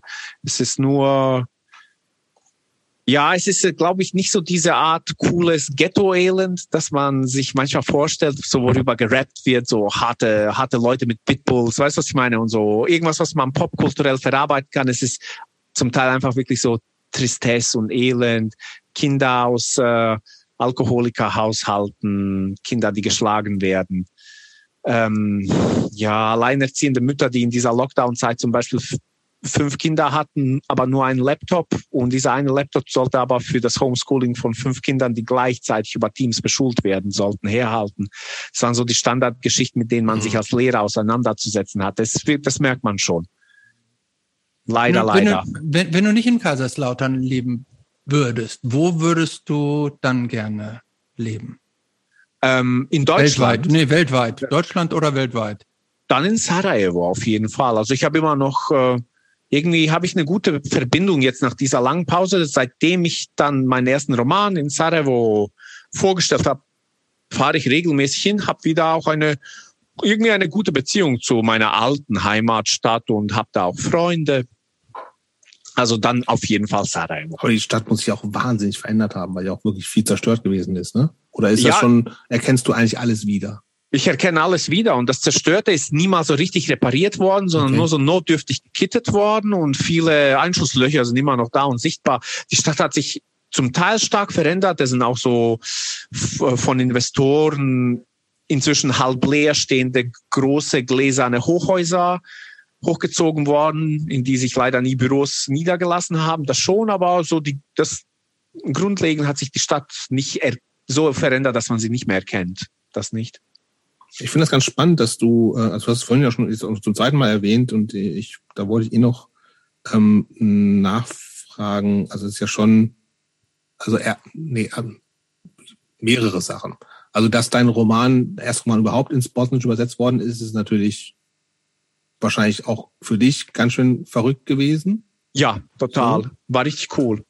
So. Ähm, und weil es natürlich auch dann offensichtlich gleichzeitig dafür geführt hat, dass du einen Grund hattest oder auch eingeladen wurdest, dahin zu gehen. Du hast ja vorhin schon gesagt, das war so ein bisschen, hat ein bisschen für dich ge gebraucht, dass du auch dich traust, dahin zu gehen, was ich natürlich mit der mit der Geschichte, die du hast, total ähm, verständlich finde. Aber vielleicht der andere Aspekt ist nochmal so, du, äh, und das habe ich auch in einem anderen Interview mit dir gehört, ähm, und Sprache ähm, ist natürlich auch was, was ohnehin eine große Rolle bei dir spielt. Du gehst auch sehr bewusst mit um. Du hast ja auch jetzt im, im aktuellen Roman dieses ähm, viel so, so Dialekt drin und, und so, ähm, so ein bisschen teilweise auch so Fantasiesprache, glaube ich, so ein bisschen die, ähm, wie ist es, äh, aber du sprichst ja Bosnisch. Ich glaube, du, und du erzählst da, dass irgendwie für, äh, wenn du in Sarajevo bist, dass die Leute sofort mit sofort hören, dass du in Deutschland wohnst. So ja, ja. Dieses, und, und das aber gleichzeitig auch so, du vorher so einen extremen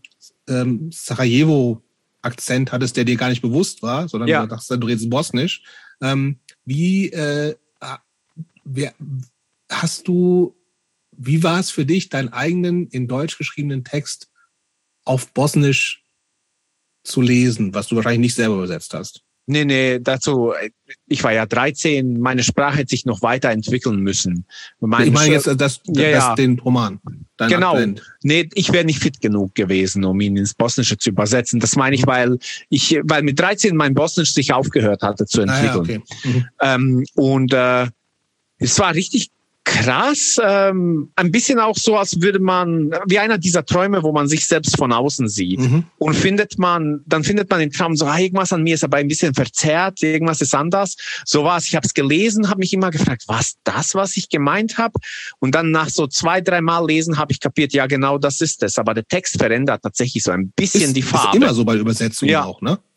Also, ein bisschen verändert sich die Farbe. Manche Sachen sind schärfer, manche sind weniger scharf. Das ist ganz schwierig zu beschreiben. Das ist total unvermeidlich, weil ich mhm. weiß, dass die Übersetzerin stand auch mit mir in Austausch, hat mich immer wieder gefragt, so, ja, wie, wie meine ich das? Mhm. Auf Deutsch, welche, welche Schärfe hat das? Übersieht sie da irgendeinen Humor und so? Mhm. Ähm, das äh, lässt sich nicht vermeiden.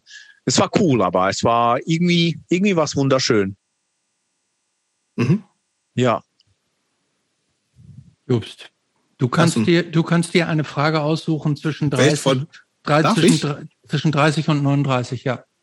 Okay, ich warte mal, ich suche mir mal eine aus.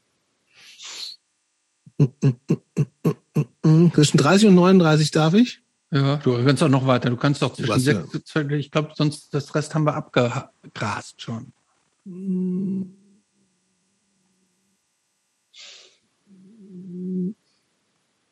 Ach, komm. Die finde ich alle nicht so. Ein paar ja. kannst du noch machen, sind so ein paar Christopher-Fragen dabei. Nee, das ist Aber ich würde fragen nach deinem, ich würde einfach nach dem Keine Fragen mehr dabei von mir. Lieblingsgetränk fragen. Mein Lieblingsgetränk? Ja. Ähm, Und hast du Cola getrunken? Bist du so das muss Coca-Cola sein. Irgendwie, wer einmal im Leben Pornos gegen Cola getauscht hat, der muss doch lebenslang Cola-Fan sein, oder nicht? So ist es halt. Äh, so ist es halt. aber ich glaube, ich trinke nichts lieber als Kaffee. Ich bin wirklich ah ja. so, so ein Schwarz? Kaffeetrinker mit Zucker. Okay. Mit einem, mit einem Teelöffel Zucker. Äh, aber keine Milch. Und okay. mein Tag fängt mit Kaffee an und das ist wirklich so traurig. Ich kriege Kopfschmerzen, wenn ich morgens keinen Kaffee getrunken habe. Ich bin nicht müde, der Kaffee ändert überhaupt nichts mehr an meiner Müdigkeit oder so. Aber so dieser Geruch und der Geschmack, wenn ich das morgens nicht hatte, bekomme ich wirklich Kopfweh im Verlauf äh, des Vormittags. Ma malst du frisch die Bohnen? Nee, ich äh, bin da. Was denn? Was lachst du, Christoph? Nee, finde ich gut, finde ich gut, die Frage. Also, das ist eine wichtige Frage. Ja, unbedingt.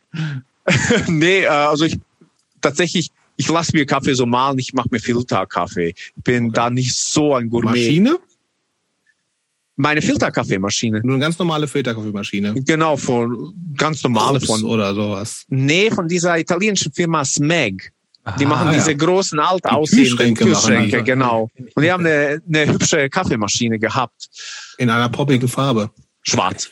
Ich muss, ja, ich, ich muss ja gestehen, ich, ähm, ich, ich habe inzwischen ja äh, Schwierigkeiten in einem Berliner Café, in, in einem Berliner Café einen normalen Kaffee zu bestellen, weil die alle inzwischen ja so ähm, besondere Namen haben, denn die gibt es irgendwie Flat White und Americano und. Das ist halt nicht äh, auf der Höhe der Zeit. Das ist ja, nichts Neues.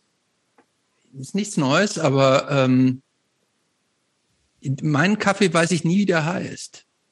Jetzt ja, nicht so. Also ich weiß den, auch. Wenn ich sagen will, ich will einen normalen Kaffee mit ein bisschen Milch haben, dann sagen die ein Cappuccino? Nein, kein Cappuccino. Und dann ein Flat White? Nein, auch kein Flat White und auch kein Kaffee Latte, sondern äh, bis man sich denn da angenähert hat, irgendwie, äh, das war früher einfacher zu meiner Zeit.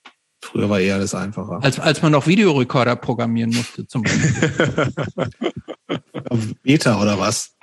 VHS? VHS sogar schon, immerhin. So Mainstream war es dann doch, oder was? Ja. Was hat, äh, das hatten meine Eltern. Ich dachte Video 2000, so ein Ding, ne? Ja, ja. Okay, jetzt frag du bitte noch mal was. Ach komm, ähm, wir sind noch nicht, wir sind, also wir sind noch nicht bei der äh, End. Nein, wir sind noch nicht am End, bei der End, aber wir sind Endfrage, so kurz davor und wir, also ähm, die Frage ist jetzt, wie lange zögern wir das jetzt noch hinaus, bis wir zur Endfrage kommen? Ähm, machen wir noch eine Klassikerfrage. All-time ja. favorite bands. Finde ich auch. All-time favorite bands. Ja. Okay, auf jeden Fall. Ich habe sie vorhin kurz erwähnt, aber ich muss sagen, Teen Generate aus Japan für mich eine der coolsten Punkrock-Bands aller Zeiten. Und irgendwie alles, alles von ihnen ist gut. Äh, die Singles sind gut, alles mega. Dann ähm, kommen noch auf jeden Fall, lass mal überlegen, dann die Little Killers. Sagt mir nichts, was ist das? Das kenne ich auch überhaupt nicht. Die sind auch tatsächlich nie so super groß geworden. Anfang der 2000er, ich glaube 2004 oder so ähm, und 2007 haben sie zwei Alben rausgebracht. War so eine Punkrock-Band aus New York, waren ganz cool. Zwei, zwei Frauen und ein Mann. Richtig so ein cooles Trio, haben irgendwie so beschwingte krude Rock'n'Roll-Musik gemacht, sind irgendwie cool. Okay, jetzt mal überlegen, ich will auch so ein paar Hardcore-Bands nennen. Ja, bitte. Was aus Deutschland. Okay, bei Hardcore-Bands, lass mal überlegen. Ähm, ähm, ähm, ähm, da ist die Auswahl so groß. Oh man, ich, äh, ich muss einfach sagen, ich, mir ist bewusst, wenn ich sage, aber ich finde frühe Earth Crisis und für mich irgendwie eine, Ei. Offenbarung. Oh. Ich, äh, ich will aber hier ehrlich sein. Ich finde die echt so okay. Ich Wir weiß, ja ich weiß auch wir schon wollen ja nicht immer alles werten. Ähm, Aber Jobs, ich hätte jetzt gedacht, dass du äh, eher im Earth Crisis Camp stehst. No, no way. Firestorm ist ein guter Song, kann ich nicht sagen, aber der Rest, Firestorm, aber der Rest ist, brauche. New Ethic auch. Okay, auf jeden Fall. Ich war auch immer und hier werde ich auch immer vom gesamten Freundeskreis ausgelacht. Aber ich war auch immer eher Youth of Today als Gorilla Biscuits. Muss ich auch sagen. Ich finde Youth of Today zum Teil mega gut. Ähm, ich, ich, da ich, gibt's, da, gibt, da gibt's, da gibt's keine richtige Widerreden von uns, oder? Jobs? Doch, doch, doch. Also ja, nee, also Youth of Today, okay, aber musikalisch, nee. Das ist schon auf jeden Fall Gorilla Biscuits, aber das ist natürlich auch, ist über Geschmack. Ich Bock zu weiß nicht, wenn. Ray Capo singt, das ist irgendwie Magie für mich. Wow, wow. Singt in Anführungsstrichen. genau. Ähm, Aber das, was ich tatsächlich faszinierend finde, ist, also das ist jetzt also wirklich niemand, dem man glaube ich nachsagen kann, der kann singen. So, das, also er macht es irgendwie und das hat eine Energie, aber dass der tatsächlich irgendwie das mit Shelter so eine kommerziell erfolgreiche Band hat, was ja auch irgendwie ganz schön schief ist, wenn die das Ja, ja. Das finde ich schon faszinierend und cool. Ich bin auch Shelter-Fan, muss ich sagen. Aber singt er da nicht richtig auch? äh, Gibt bei den Ja, späten Alben auch singt er schon da so. nicht sehr melodisch sogar? Ja, genau, aber mit nicht so viel Können dabei. Habe ich das Gefühl, aber whatever. Okay, ähm, dann. Also ich, ich würde kurz for the record, ich würde sowohl Break Down the Walls als auch We're Not in This Alone tausendmal eher hören, wenn ich mich entscheiden würde, als äh, Start Today. Ich auch. Es hat, äh, es hat so eine, so eine Abrissbirnenwirkung auf mich. Es ist so ein bisschen was Ungebremstes und so, ein, ja, ja, auf jeden Fall. Okay, mach mal dann weiter. All-Time Favorite Bands, ähm, Undertones. Ist für mich ein Musik, also nee, für mich Nee, ein musikalisches One-Hit-Wonder. finde ich nicht. Also, Gut, ähm, ich kenn auch zu ne? wenig. Die Zwei, gut, zwei, es gibt zwei große Hits, die My Perfect Cousin und ähm, äh, Teenage Kicks. und das äh, Chocolate Lied ist auch mega gut, finde ich. Ähm, Ja, das finde ich schon. Also so, ich würde sagen, das Frühwerk ist sehr nah beieinander, aber ich finde es gut. Ähm, so, was mag ich? Also die höre ich jedenfalls regelmäßig irgendwie. So, die haben diese diese Art Discography da. Ich finde die gut. Gott, ich habe mich hier völlig ins Abseits geschossen jetzt in meinen Favorite Bands. Ich merke schon, weil die werden, die ja, ganze also wir- hier so, die werden harter weil wir hier Kritik so unterzogen. reinhauen, dass du sofort kritisieren und bewerten. Total bescheuert. Ich möchte Okay. mich entschuldigen. Und jetzt, ich versuche auch das ist absichtlich nicht, nicht so ernst gemeint. Ne? Also Ja, ich weiß. Ich äh, versuche auch nicht so zu obskurantisch zu sein. Dass ich ich habe vorhin Rip-Offs äh, erwähnt und ich finde wirklich, dass Rip-Offs für mich die ultimative Punkrock-Band nicht nur der 90er waren. Dieses Got, Got a Record, die LP finde ich unfassbar gut. Also ich, ähm, mir fällt kaum eine andere Punkrock-Platte ein, außer eben Get Action von Teen Generate, die da rankommt, so von der Hitdichte. Ansonsten mag ich, äh, ah, na klar, Red Arms. Sagen die euch was? Mhm. Ja, Genau. Und über die habe ich auch einen Text geschrieben in diesem Sammelband vom Ventil Verlag. These Ah, wo es um so Frauenmusik. Red Ons finde ich mega, mega, mega gut. Und zwar alle Alben, alle Songs. und auch die Singles. Vielleicht können wir an der Stelle noch erwähnen, es gibt ein, auch eine sehr schöne Playlist, Spotify-Playlist zu Krach, wo sehr, sehr viel, sehr coole Musik aus meiner Sicht drauf ist. Genau, ich ich habe mal allen ans Herz gelegt, danach zu suchen. Wie, wie, steh, wie, stehst denn, wie stehst du denn eigentlich zu Punch? zu der Band Punch. Ja. Äh, habe ich so ein bisschen, ähm, ich glaube, das, das war Vorgängerband so ein bisschen von Torso, oder? Ja, genau. genau. Ja, ne? Mhm. Und äh, ich, ich habe sie so richtig verpasst. Ich kenne nur ein paar Lieder von ihnen. Ich habe keine Meinung, Das ist muss ich schade. zugeben. Sind sie denn gut? Lohnt es Ja, sich? ich, also ich bin ein Mega-Fan. Ich Ist finde für, die, Christ, ist für Christoph eine Top 5 Band. ja, ist für mich eine. Top 5 Okay. Band tatsächlich. Dann mu- muss ich sie mir mal Ja, reinziehen. ich finde, die hat, die hat alles, was Punch hat, nur legt noch einen drauf. Okay, Also Torso meinst du? Du, was Torso hat? Äh, alles, was Torso hat, ja. Okay. das hört sich gut an. Ähm, okay, und dann, du bist aber jemand, der immer, du hörst immer noch viel Musik, ne? Also du bist ja, Ja. auch noch so, was sind denn so, vielleicht so deine letzten musikalischen Neuentdeckungen? Muss natürlich, du hörst ja nicht ausschließlich Punk und Hardcore, ne? Nee, nee, aber schon viel, würde ich sagen. Was sind so die letzten, die letzten Bands, die dich, die du für dich neu entdeckt hast, die du wirklich nochmal sehr spannend fandest? Ich ähm, muss sagen, dass ich jetzt so in der Lockdown-Zeit wenig Neues entdeckt habe, weil ich viel für Krach so an alten Zeug gehört Mhm. habe, um mich so ein bisschen für die Endfassung in Stimmung zu bringen. Ähm, aber Gag, ich meine, die kennt man ja, die waren ja Begleitband von Begleitband von Turnstile, wegen denen bin ich nach äh, nach Wiesbaden gefahren. Turnstile geben mir nicht so viel, muss ich zugeben. Aber Gag finde ich mega gut. Äh, Finde ich auch super. Gibt's die, äh, haben die sich nicht aufgelöst? Gibt sie noch? Echt? Haben sich aufgelöst? Äh, Hätte ich jetzt gedacht. Wüsste ich nicht. Okay. Noch Und was? Dann äh, Black Panties auf Auch Total, super Total. Punk Records sind auch auch nichts. richtig Ja, cool, finde ich. Seven, ja, die eine super Band auch. Ja. ja. Nicht, nicht alles ist ein Hit, aber sie haben sehr, sehr viele Hits. Aber kann es sein, dass die nur Seven Inches haben? Dass die, oder haben die auch ein Album? Also ich kenne nur, ich kenne nur eine Seven Inch, um genau zu sein, um ehrlich zu sein. Ähm, ich kenne eine, ich, eine oder zwei Seven Inches, von denen ich keine besitze. Ich kenne die tatsächlich nur hauptsächlich von YouTube. Ich habe nichts von denen besorgen können. Ähm, ich weiß es nicht, muss ich zugeben. Und äh, sagt euch Romero etwas? Das ist so eine australische Power-Pop-Band, die jetzt relativ neu ist. Von denen habe ich mir die Single geholt. Die haben auch nur drei Lieder soweit draußen. Findet man bei Spotify. Romero, äh, Honey, so ein Riesenhit von ihnen. Mhm. Ja, oder Troublemaker. Die machen so Powerpop, aber richtig, richtig gut. Eine Sängerin, die wirklich so eine super Stimme hat. Ja. Hm, gut. Cool. Ich würde sagen, jetzt sind wir fast, jetzt sind wir am Ende, oder? Jetzt sind wir bei der Abschlussfrage. Mach du heute mal, bitte. Was würde der 16-jährige Tijan über den Tijan von heute denken? Oh, gute Frage. Oh man. Ah, wahrscheinlich äh, fände der 16-Jährige es ganz gut, dass ich bestimmte Sicherheiten erreicht habe.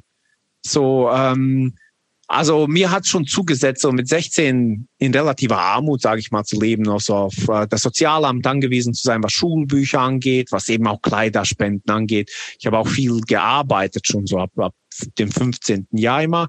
Ich glaube, der 16-Jährige fände es gut, dass ich so bestimmte Sachen erreicht habe, wäre aber überhaupt nicht einverstanden mit meiner Berufswahl als Lehrer. Das wäre der totale Sellout, glaube ich, gewesen. Ich glaube, das wäre etwas, was dem 16-Jährigen Angst machen würde, dass ich all die Lebensträume verraten habe vielleicht. Dann müsste halt der 40-jährige Tian dem 16-Jährigen sagen, du manchmal manchmal musst du dir halt deine Träume auch erkaufen. Und um Schriftsteller zu sein, ist manchmal wichtig, dass du einen Beruf hast und nicht von der Kunst abhängig bist. Das ist doch gut. Vielen Dank. Vielen Dank. Sehr, sehr gerne.